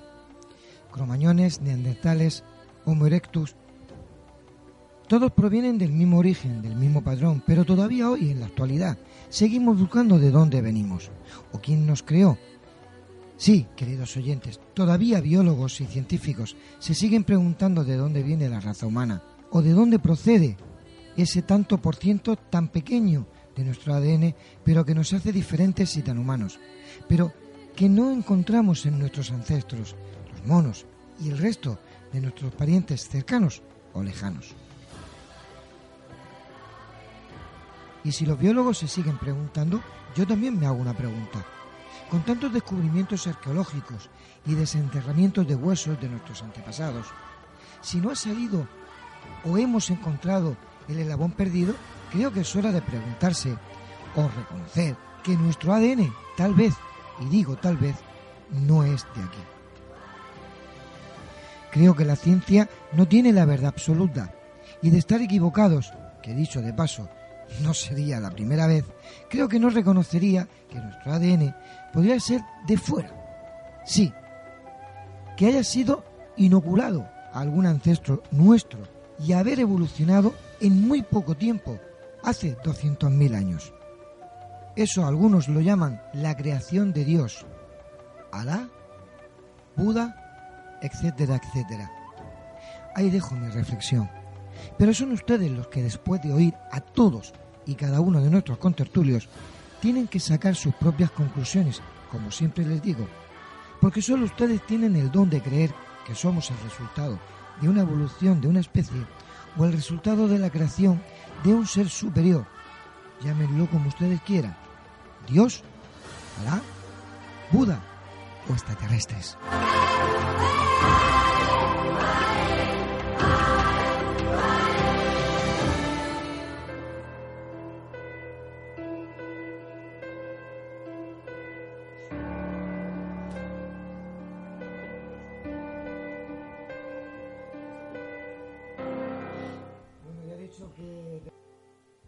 Terminaba que nuestro ADN, esa pequeña porción, realmente puede ser fuera de este planeta. ¿Qué es lo que nos hace diferente? ¿Qué es lo que nos hace diferentes? Pues lógicamente, eh, famoso ADN eh, estudiado y más que estudiado, resulta que no tenemos la aclaración ni la precisión, pero lo que sí está claro es que tenemos la mezcla de casi todos los seres vivos, excepto de los que vuelan. Y eso es una limitación genética. Pues con esto ya tenemos todo el debate, pero lo que sí está claro es que la evolución no pudo pegar los saltos tal y como se, proponen en todas las teorías evolutivas. Y si es así, lo que está claro es que hubo una intervención, llámala divina, llámala terrenal, llámala química espacial o extraterrestre o llámalo como quieras, pero lo que está claro es que nosotros no somos autóctonos simplemente de la Tierra, nos han modificado. Hombre, yo creo que el, que el ser humano no surgió en este planeta por generación espontánea es una cosa que ya casi nadie discute, ¿no? Es evidente que mm, el ser humano surgió por evolución de otras especies, con el lento paso de los años, pero mm, yo mm, sospecho que un momento de esa evolución en que hubo una intervención, llamémosle, no sé, divina, José Antonio le llamaría extraterrestre, ¿eh? porque es partidario de la, de la teoría de los alienígenas ancestrales, ¿no? Sí, sí, yo estoy, convencido. De lo que dice Zecarías Sitchin, Erich von Däniken y, y, compañía. Que bueno, cada uno le puede poner la etiqueta que quiera a esa intervención exterior en, en, la evolución del ser humano hasta que, bueno, surgió un, un ser que supuso un salto bestial respecto a las demás especies porque, bueno, lo que decía Taylor de Chardin, ¿no? El paso de la biosfera a la noosfera, al mundo de la mente. Es un paso que yo creo que no se explica solamente por el lento transcurrir de los años y por el adaptarse al, al medio de la especie humana. Yo creo que ahí hubo una intervención de alguna clase. Os he dejado todo. Sí, sí. No, es muy simple. No hay que irse tan lejos. Yo creo que el ser humano es lo más arrogante que hay en el universo hasta que descubramos otra vida inteligente porque creemos que todo está concentrado y en honor y en gloria al ser humano. Si es muy simple. Lo que se ha descubierto ahora en Sudáfrica casi nadie le importa porque te tira por abajo pues todo lo que dijo Chichín, todo lo que dijo von Daniken que no ha sido más que una treta para vender libros fácilmente, igual que el idealismo del siglo XIX, igual que toda la filosofía humana, al fin y al cabo, así, la podremos tirar al traste teniendo en cuenta que ya estaba hace cientos de millones de años, miles de millones de años, es partículas o bacterias o vida que era procedente de otros planetas. Es decir, que la vida estaba consagrada a un mundo mucho más primitivo, no estaba consagrada al ser humano. Empezando por ahí. Ya había vida bacteriana procedente de otros puntos del sistema solar. Y esto se ha descubierto recientemente. Lo que pasa es que el ser humano quiere ser el protagonista en todo momento de la, de la vida y la creación de la vida. Cosa lo cual es mentira porque hace 4.200 millones de años no había un Homo sapiens sapiens circulando por la Tierra. Lo cual tenemos que empezar a plantearnos que era muy lógico que hubieran partículas, bacterias, elementos químicos sostenibles en el espacio y es posible que en otros rincones de la Vía Láctea. Bueno, yo lo que acaba de comentar ahora mismo Paco, yo voy a seguir un poco en el tema de la arrogancia del ser humano. Mm, querría, por ejemplo, hablar mm, de, la extinción de los, de los dinosaurios. Bueno, la extinción de los, dinosaurios se supone que solamente hubo un gran cataclismo. Bueno, pues hay una serie de teorías, teorías, por ejemplo, como la que sostiene Gerta Keller, que es una profesora de, de la Universidad de Princeton en Estados Unidos, una universidad de prestigio, gran prestigio, la que habla de que ha existido pues eh, pues varias, varios cataclismos, no solamente uno, pero no solamente lo dice ella, lo dicen otros otros eh, eh, investigadores, por lo menos cuatro o cinco cataclismos, de tal intensidad que han desaparecido todo lo que había sobre la faz de la Tierra, con lo cual realmente estamos hablando de evolución, pero ¿de qué evolución? De la evolución actual, ha habido antes otro tipo de evolución, desapareció lo anterior, porque realmente eh, estamos hablando de una desaparición de los dinosaurios de hace 66 millones de años cuando la Tierra tiene 4.000, más de 4.000 millones de años. No sé, lo dejo ahí. Sí, bueno, la verdad es que podemos pensar, podemos pensar y especular lo que queramos. Y, podemos especular porque ahora mismo tenemos realmente eh, pocos datos aún. Eh, poco a poco vamos consiguiendo más. Eh, mm, ahora mismo mm, parece que de los 20.000 genes que tiene una persona, solamente unos 600 son específicos de ella y el resto pues son comunes con el resto de las especies que hay en la Tierra. Hay muy poco que nos diferencie de nuestro entorno. Y hemos ido encontrando poco a poco eh, datos que nos han ido entroncando con el resto. Hemos ido encontrando, pues, hace un millón de años, pues, determinada especie. Hace seis millones de años, me parece, que estaba Lucy caminando por la, caminando por África. Se habla ya de otros, de otros restos de hace siete millones y pico de años que estaban. Y hemos ido viendo el proceso de la evolución, que no es un proceso lineal Estamos aprendiendo que no ha habido un proceso lineal, sino que en un momento determinado, de algún tipo de ancestro común, comenzaron a, desarrollarse un montón de ramas como un arbusto y muchas ramas que coexistieron, que desaparecieron y en la que finalmente quedó pues los que estamos nosotros, el sapien, mezclado, pues me parece que tenemos un 25% de los genes del neandertal. O sea, estamos muy mezclados. Entonces, claro, cuando, cuando ante estas evidencias que se van poco a poco haciendo, lo que viene es la necesidad de ir a buscar una intervención sencillamente para explicar las cosas que probablemente no hemos encontrado aún, pues me parece que estamos que estamos aún faltando. Yo creo que deberíamos seguir investigando. Yo lo que tengo muy claro es que estoy de acuerdo contigo, de hecho lo he especificado antes, se supone que en nuestro ADN genético, y esto lo han dicho los especialistas, sobre todo este hombre del Japón, que como siempre nunca me acuerdo del nombre, eh, este señor lo que dice es que tenemos 19 especies, de las cuales tenemos mm, algunas que vienen en el retroceso, es decir, cucaracha, rata, cerdo, caballo, eh, lagartos asiáticos, es decir, tenemos una cantidad de ADN cruzado que es imposible genéticamente por desarrollo genético de una especie que esté cruzado con, por ejemplo, con una rata. Un humano no se puede cruzar con una rata. Entonces, ¿cómo tenemos ADN de rata en nuestro organismo? De hecho, de todas las, eh, dicho rata, como he dicho también eh, otros reptiles y como estoy diciendo el cerdo, que es el semejante más cercano, además del mono y demás, ¿no? Si quitamos todo esto, nos encontramos con que tenemos una mezcla genética que genéticamente hablando, es imposible que nosotros hubiéramos ni mezclado ni desarrollado. No podemos mezclar razas que no, no se pueden por naturaleza. Entonces esto nos lleva a una intervención divina, llámalo Dios, llámalo extraterrestre. Claro, pero tú obvias obvia una cosa. El hipo. El ser humano padece de hipo. ¿De dónde proviene el hipo? Y no estamos hablando de ADN, no tenemos que entrar en ADN. La conducta del hipo es un acto involuntario que utilizan los peces y los anfibios para cerrar la vía respiratoria y dejar sola, o sea, no ahogar los pulmones cuando se está debajo del agua. ¿Vale? Todos los, anfibios lo tienen. Esa, eso es una disposición de herencia. Y hay otras muchas disposiciones de herencia que son de hace millones de años, que no estábamos nosotros cuando heredamos esas características particulares de esos animales, porque somos estamos entroncados y somos parte de una evolución. Y simplemente si somos parte de una evolución hemos de compartir características físicas, características comunes, características biogenéticas lo que pasa es que no hemos dado todavía con el proceso en el cual el ser humano, al convertirse en Homo sapiens, se reordena el ADN de una manera que nos resulta, bueno, un tanto discutible. Pero por lo demás.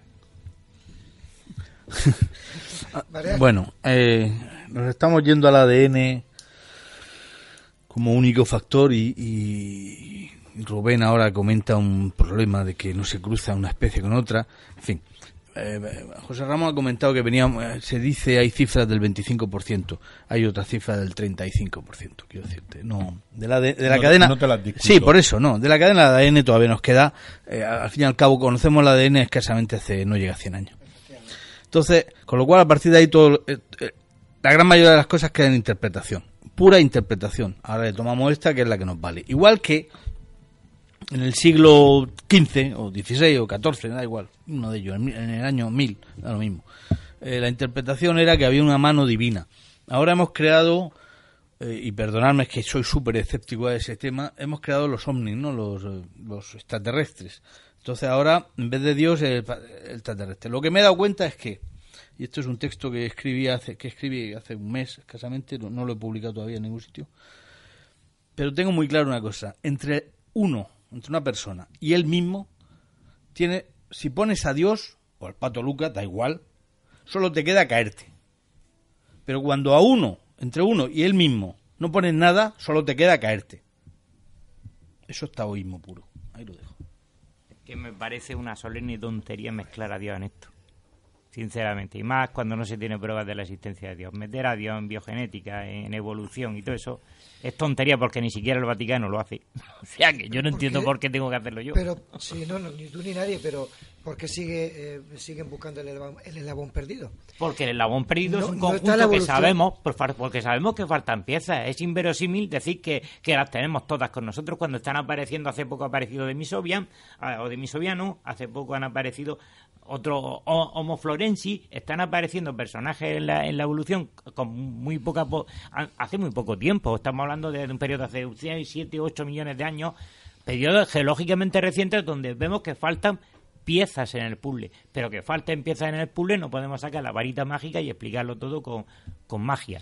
Hay que tener un poco de racionalidad. Pero tampoco creerme lo que me dice la pie juntilla. No, no, no, Darwin no miente. Si vaya, vamos a hablar. Mira, José Antonio, te voy a decir una cosa esta noche que me he dado cuenta reflexionando. Yo también creía que podíamos ni debemos aceptar a Darwin a pie juntilla ni tampoco rechazar a Darwin porque sería decir que hace 15 o 20 mil años los primeros seres humanos que usaron la agricultura y empezaron a crear la agricultura no hubieran podido hacerlo. Y, pues es una prueba de que Darwin tenía pues razón. La hibridación de plantas pues y animales está explicada en la evolución de Darwin. precisamente por esa misma razón que tú estás hablando, yo meto a Dios, a la Buda. Puedes meterlo, pero, pero, se sale de contexto. No se sale de contexto. ¿Por qué? ¿Por qué sale de contexto? Porque, porque, porque, incluso el, Vaticano ya admite, mira, José Antonio, hay que tener claro una cosa que los oyentes piensen que, que no, yo, yo no soy ateo, pero el Vaticano ya ha separado el grano de la paja.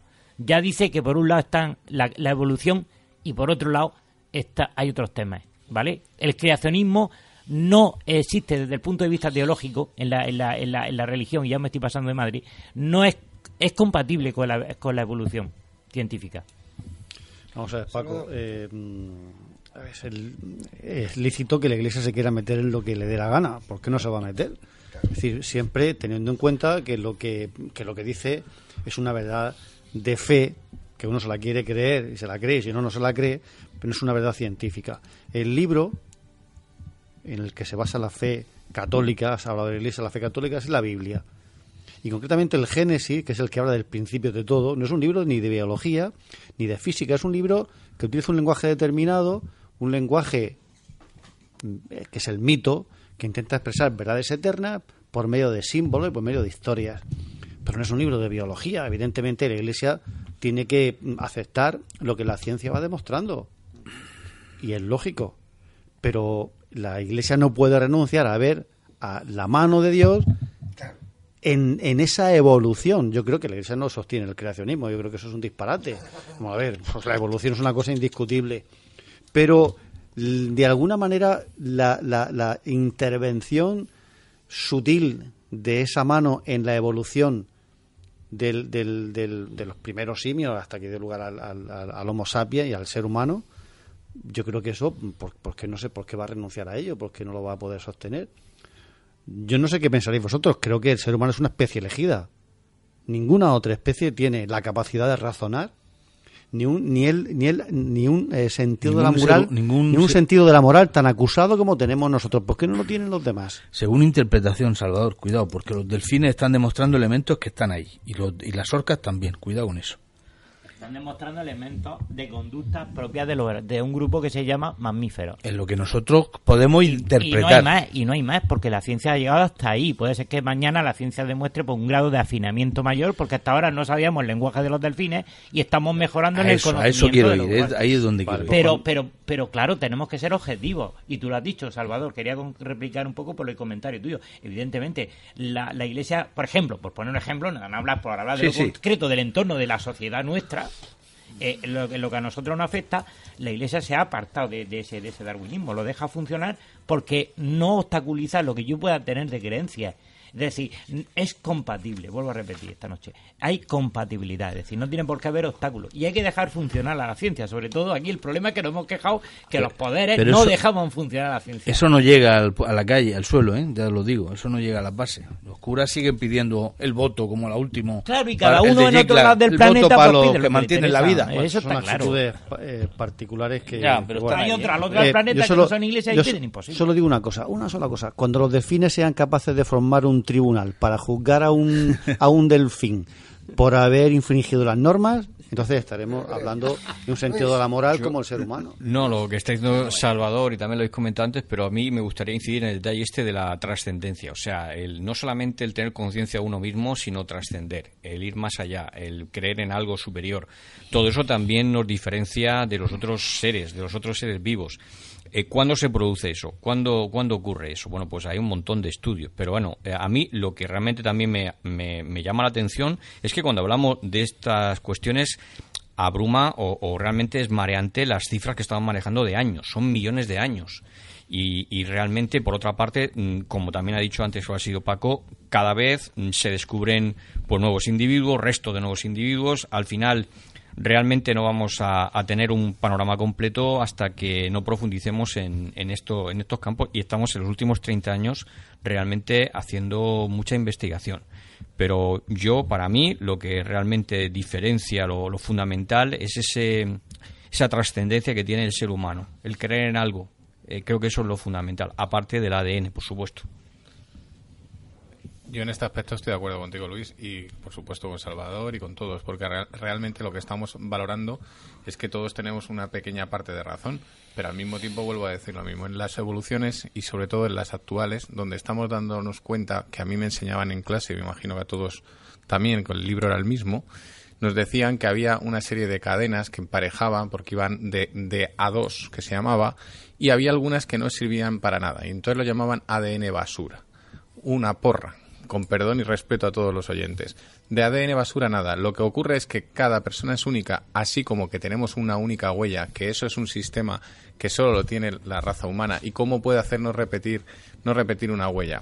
Puede ser que a lo mejor no esté muy acertado en este último comentario, pero lo que sí voy a decir y queda muy claro es que ese ADN basura no es basura. Lo que ocurre es que no está activado. Ojo, estos son jumper, es decir, saltos. Y cuando yo tengo ojos azules, tengo de esa genética que está grabada y que está puesta en toda la cadena, cada uno tiene esa, esa modificación. Pues, de ahí nuestros padres, nuestros abuelos y demás.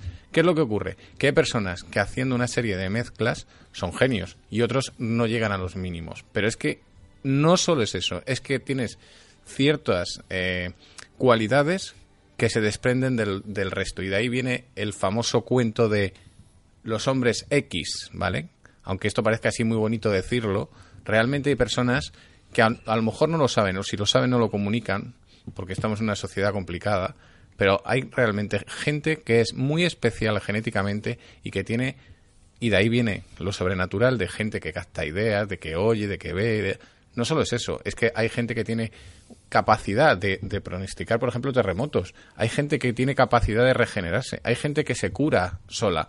Esto nos vienen muchos cuentos de, de una empresa de cómic muy conocida que hace muchas películas ahora, pero es que todo eso no es un cuento, es un cuento moderno. Y no quiero decir, por supuesto, soy católico, que haya un cuento antiguo, pero que diga claramente, que diga claramente que hay una actuación fundamental que es la modificación del gen y eso no se hace naturalmente. Date cuenta que, lo que acaba de decir es importantísimo, pero eso también se ha demostrado. Gracias, gracias. es muy bueno, pero, pero aparte de eso, el gen basura contiene lo que llamamos el tramo genético, ese basura. Resulta que ahora también contiene información de cómo controlar el organismo más precisamente. Aparte de lo que estás diciendo importante, porque eh, vamos a ver, lo que decías desde el control de, de ciertas actitudes pues son mecanismos evolutivos. vamos afinando, es hemos aprendido a protegernos de, de la intemperie, del fuego, de intentamos protegernos del dolor, aunque nos cueste más trabajo. Todo eso genera unas actitudes propias que se van guardando en lo epigenético. Eso forma parte del anuario interno de la memoria de epigenética. También guardamos otras cosas en la genética que nos ayuda a subsistir. Ante, o, a, o a prevenir riesgos, que ya los tuvimos en la antigüedad. Es decir, el miedo a, al, al mamú a la hora de cazar un ser enorme, el miedo a convivir con, enormes depredadores eh, a, a principios de, nuestra era, pues bueno, nos ha enseñado, nos tenía que enseñar el miedo a los... El por qué nos gusta, ya se hizo un experimento hace poco, vi un experimento muy curioso donde a unas personas se les muestra una serie de fotografías, ¿vale? Y esas fotografías tienen que contestar después qué les sugiere. Y de ese conjunto de fotografías, pues uno había un paisaje con algunas montañas, algunas lomas, con árboles muy separados, era la que más gustaba. No gustaba una selva, no gustaba una, zona muy plana, gustaba un sitio porque entre esas lomas, con los suficientes árboles para huir del sol, era donde más a salvo podías ponerte. Eso es un síntoma de que hace millones de años nuestra migración por la sabana nos hacía, o en un sitio, en un bosque muy espeso, nos hacía sentirnos en, en peligro seguro.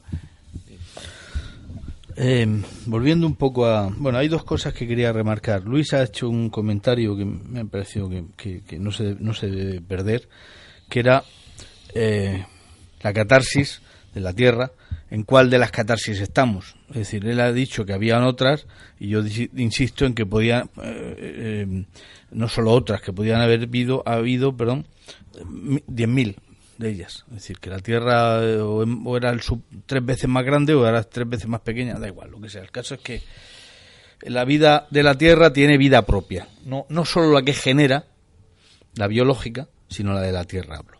Bueno, entonces ahora, volviendo al ADN un poco, eh, Rubén ha comentado una cosa sobre las huellas digitales. No, cuidado, las huellas digitales no son idénticamente a huellas digitales, pero cada animal, mamífero en concreto quiero de determinar, sí se ha demostrado que cada uno es individual y tiene elementos propios individuales.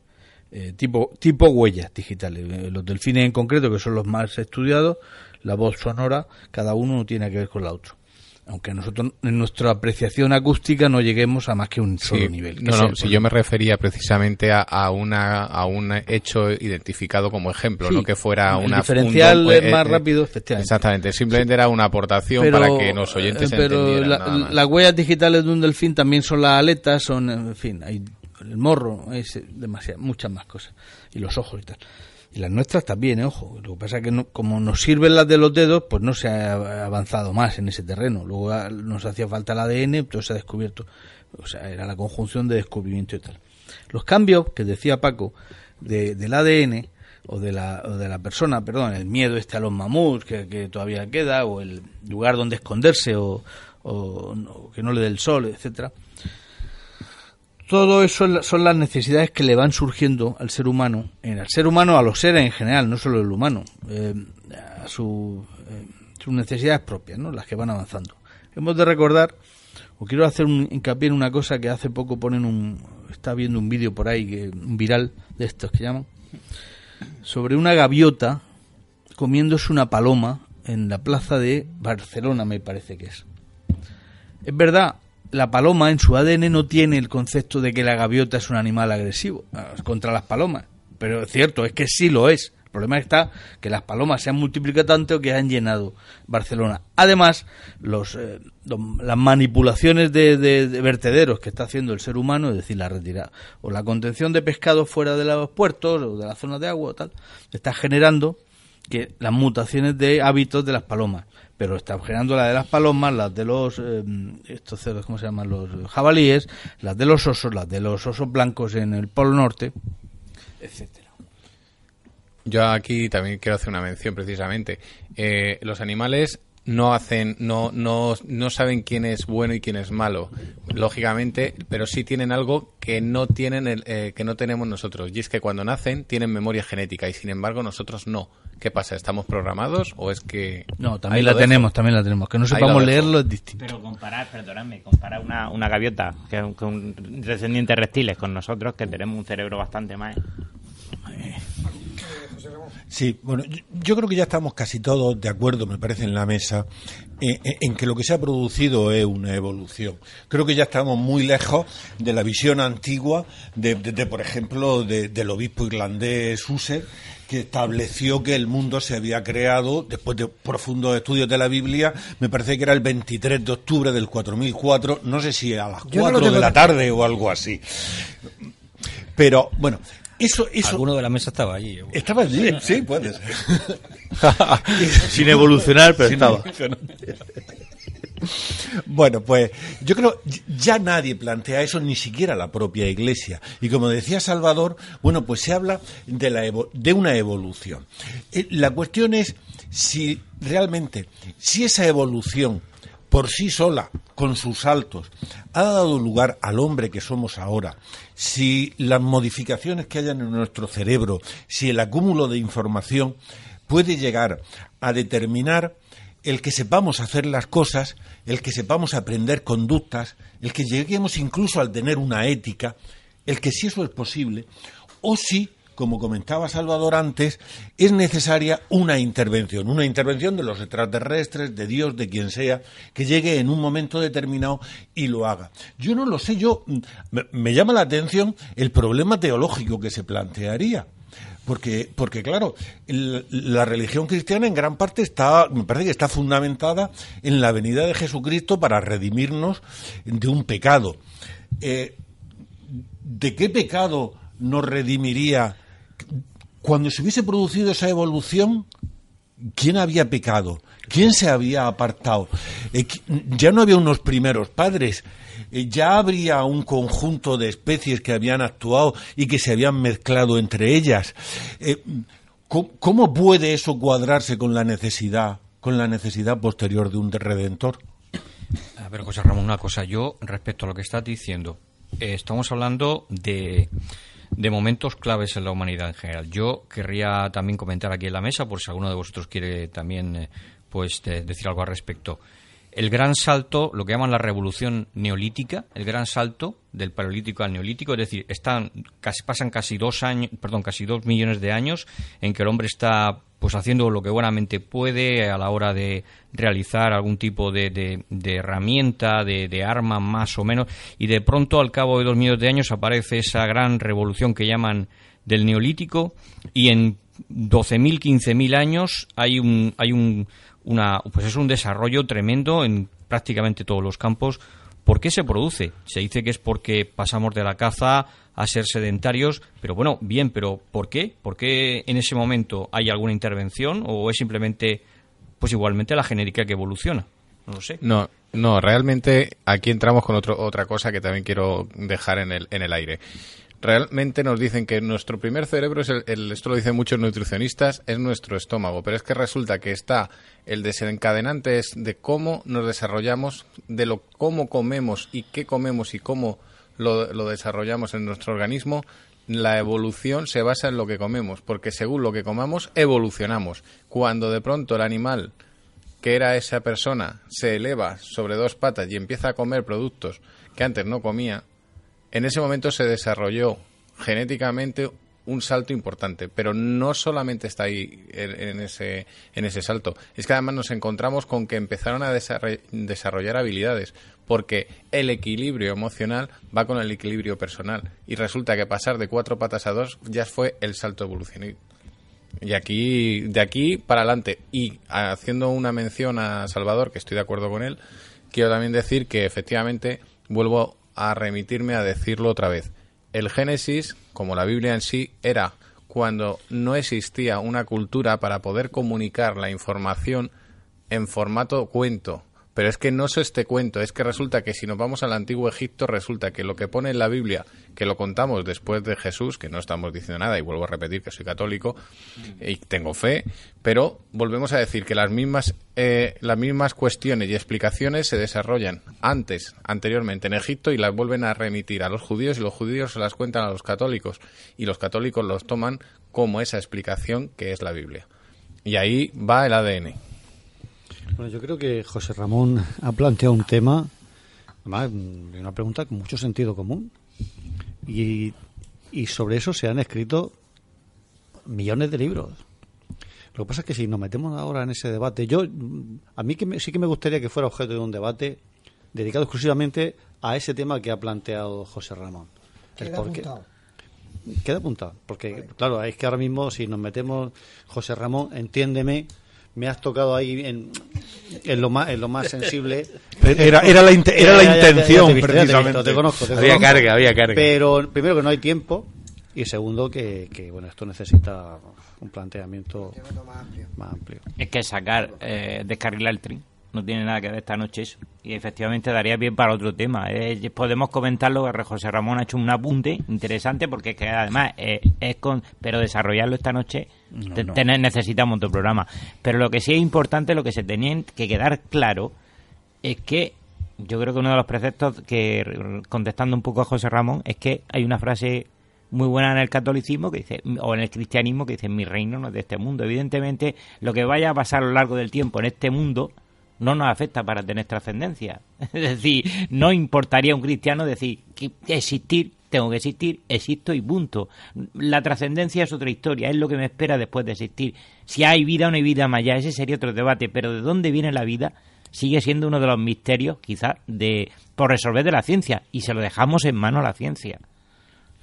Sí, yo quería comentar por lo que decía Luis sobre la revolución neolítica, etcétera, que, que realmente podemos irnos a muchos años más atrás. O sea, en, en Atapuerca estamos hablando de un disparate de miles de años y ya estamos viendo gente que era inteligente gente que, y, gente que ya sabía hacer las cosas. En general, tendemos a pensar en la agricultura como, como un gran paso y una gran ventaja y probablemente no. Hay estudios ahora que dicen que probablemente el hombre agricultor estaba peor alimentado que el cazador recolector. Es posible, es posible que la agricultura no fuese un avance si no fuese una necesidad ante los cambios climáticos, la falta de especies y que el cazador-recolector viviese, pues por, quizás razonablemente bien y quizá tuviese suficiente tiempo libre como para pintar, como para pensar, como para hacer cosas.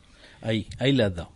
Quiero decir, en ese sentido, la evolución y eso es importante. Luis ha sacado un tema que está muy muy bien ahí y tú acabas de puntualizar una cosa importante.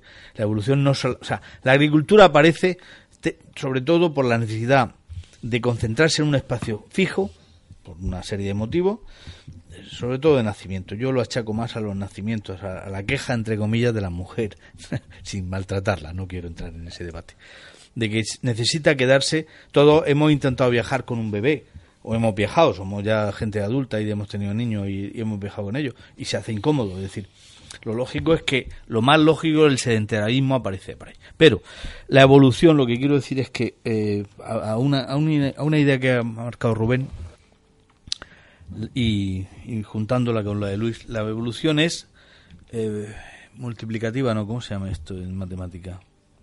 Eh, la velocidad de, de, evolución que aparece muy rápida, es decir, eso es exponencial. Perdón. Esa parte es fundamental.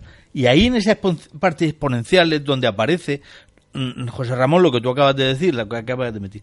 Es básico, ese tiempo muerto que tiene una, debajo de la cueva ha recogido, que siempre está pintando, está XX. Bueno, yo solo para terminar, eh, como hemos hablado un poco de la Biblia, pero muy de pasada, y de lo inicio de la vida, como hemos dicho antes, pues hay estudios que dicen que hay al menos ha habido cuatro o cinco cataclismos, que desapareció completamente la vida en la Tierra, que volvió a renacer y en el caso de la profesora que he dicho antes, pues ella mismo dice que, que no que no vino un, un, meteorito del exterior y acabó con todos los dinosaurios, que esto fue simplemente, según ella, que pues hubo un cataclismo en la Tierra a raíz de una serie de colosales erupciones volcánicas y que puede volver a pasar. Como está pasando ahora mismo, el cambio climático viene a ser el principio de eso. O el diluvio. que digan que tenemos culpa. o el diluvio universal que arrasó con todo y se supone que ahí se empieza y de esto lo, hablamos en otro programa anterior.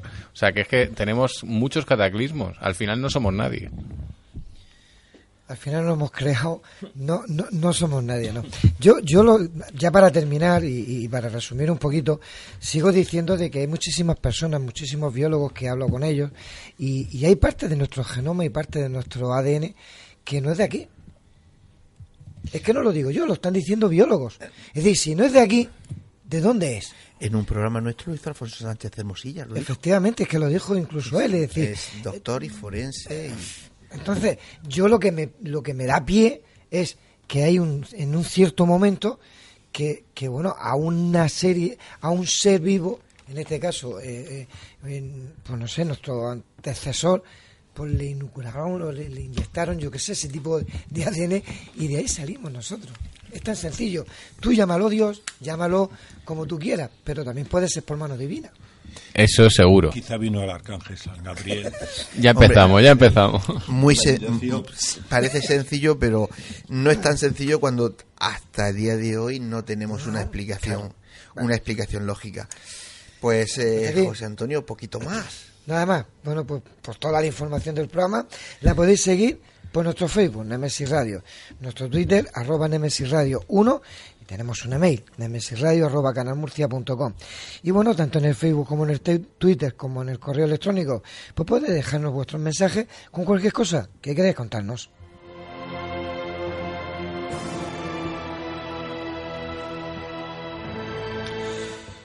Y recuerden, Nemesis Radio todos los jueves a partir de las 21 horas en Radio Inter 96.7 y 102.4 de la FM en Murcia. Y los domingos repetimos a la misma hora y los mismos diales. Por internet ya saben, nos pueden escuchar a través de la web www.lainter.es. Bueno, pues eh, para esos que están ahí arriba, o para ese que está ahí arriba, que no olviden que nuestras voces viajan ya por el universo. Y José Antonio, que no se olvide nunca, y menos en las fechas que estamos, que dentro de apenas 20 días, efectivamente, tenemos la cuarta quedada de Némesis Radio.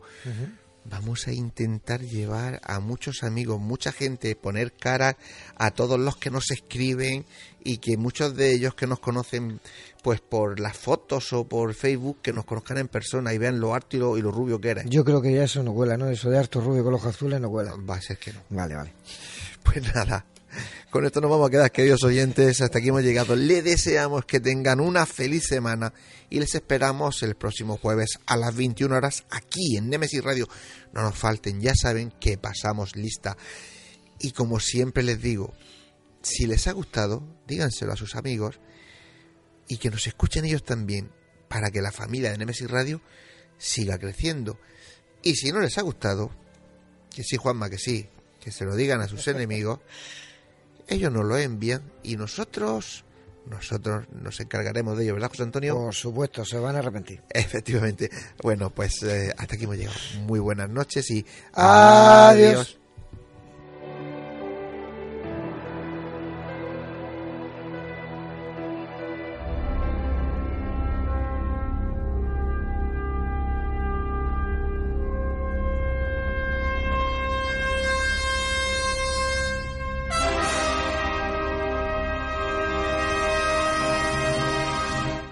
¿Estamos solos en el universo?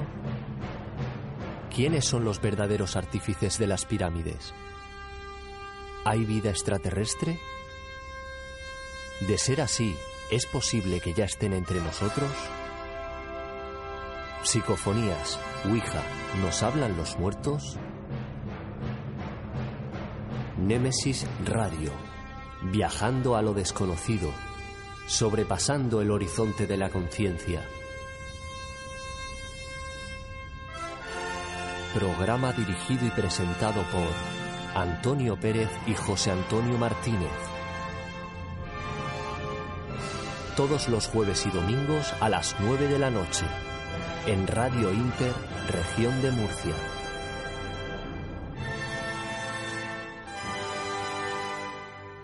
Némesis Radio.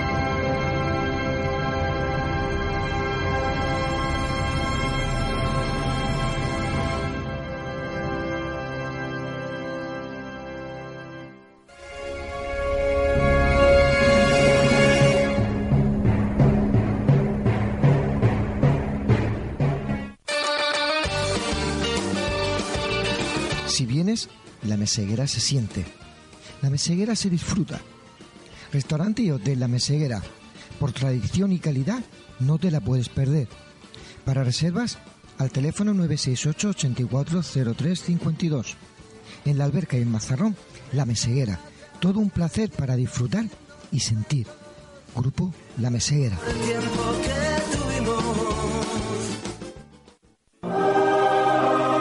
Fotos Orión hay momentos importantes en tu vida que no puedes dejar pasar. Inmortaliza tu evento en fotografía y vídeo con Fotos Orión Porque las cosas especiales solo ocurren una vez. Fotos Orión. Profesionalidad y confianza. Calle La Gloria, número 32, frente Antiguo Tornel, La Alberca, Murcia. Teléfono 868 94 30 13. Te proponemos el plan perfecto para esta noche. Una cena en restaurante Llaveo donde disfrutar de su cocina tradicional pero innovadora. Y para continuar la velada con tus copas, Café Lounge Kaizen. La combinación perfecta la tienes en restaurante Llaveo y Café Lounge Kaizen. Llaveo en Plaza del Casino y Kaizen en Calle Mayor 30, La Alberca. Te esperamos.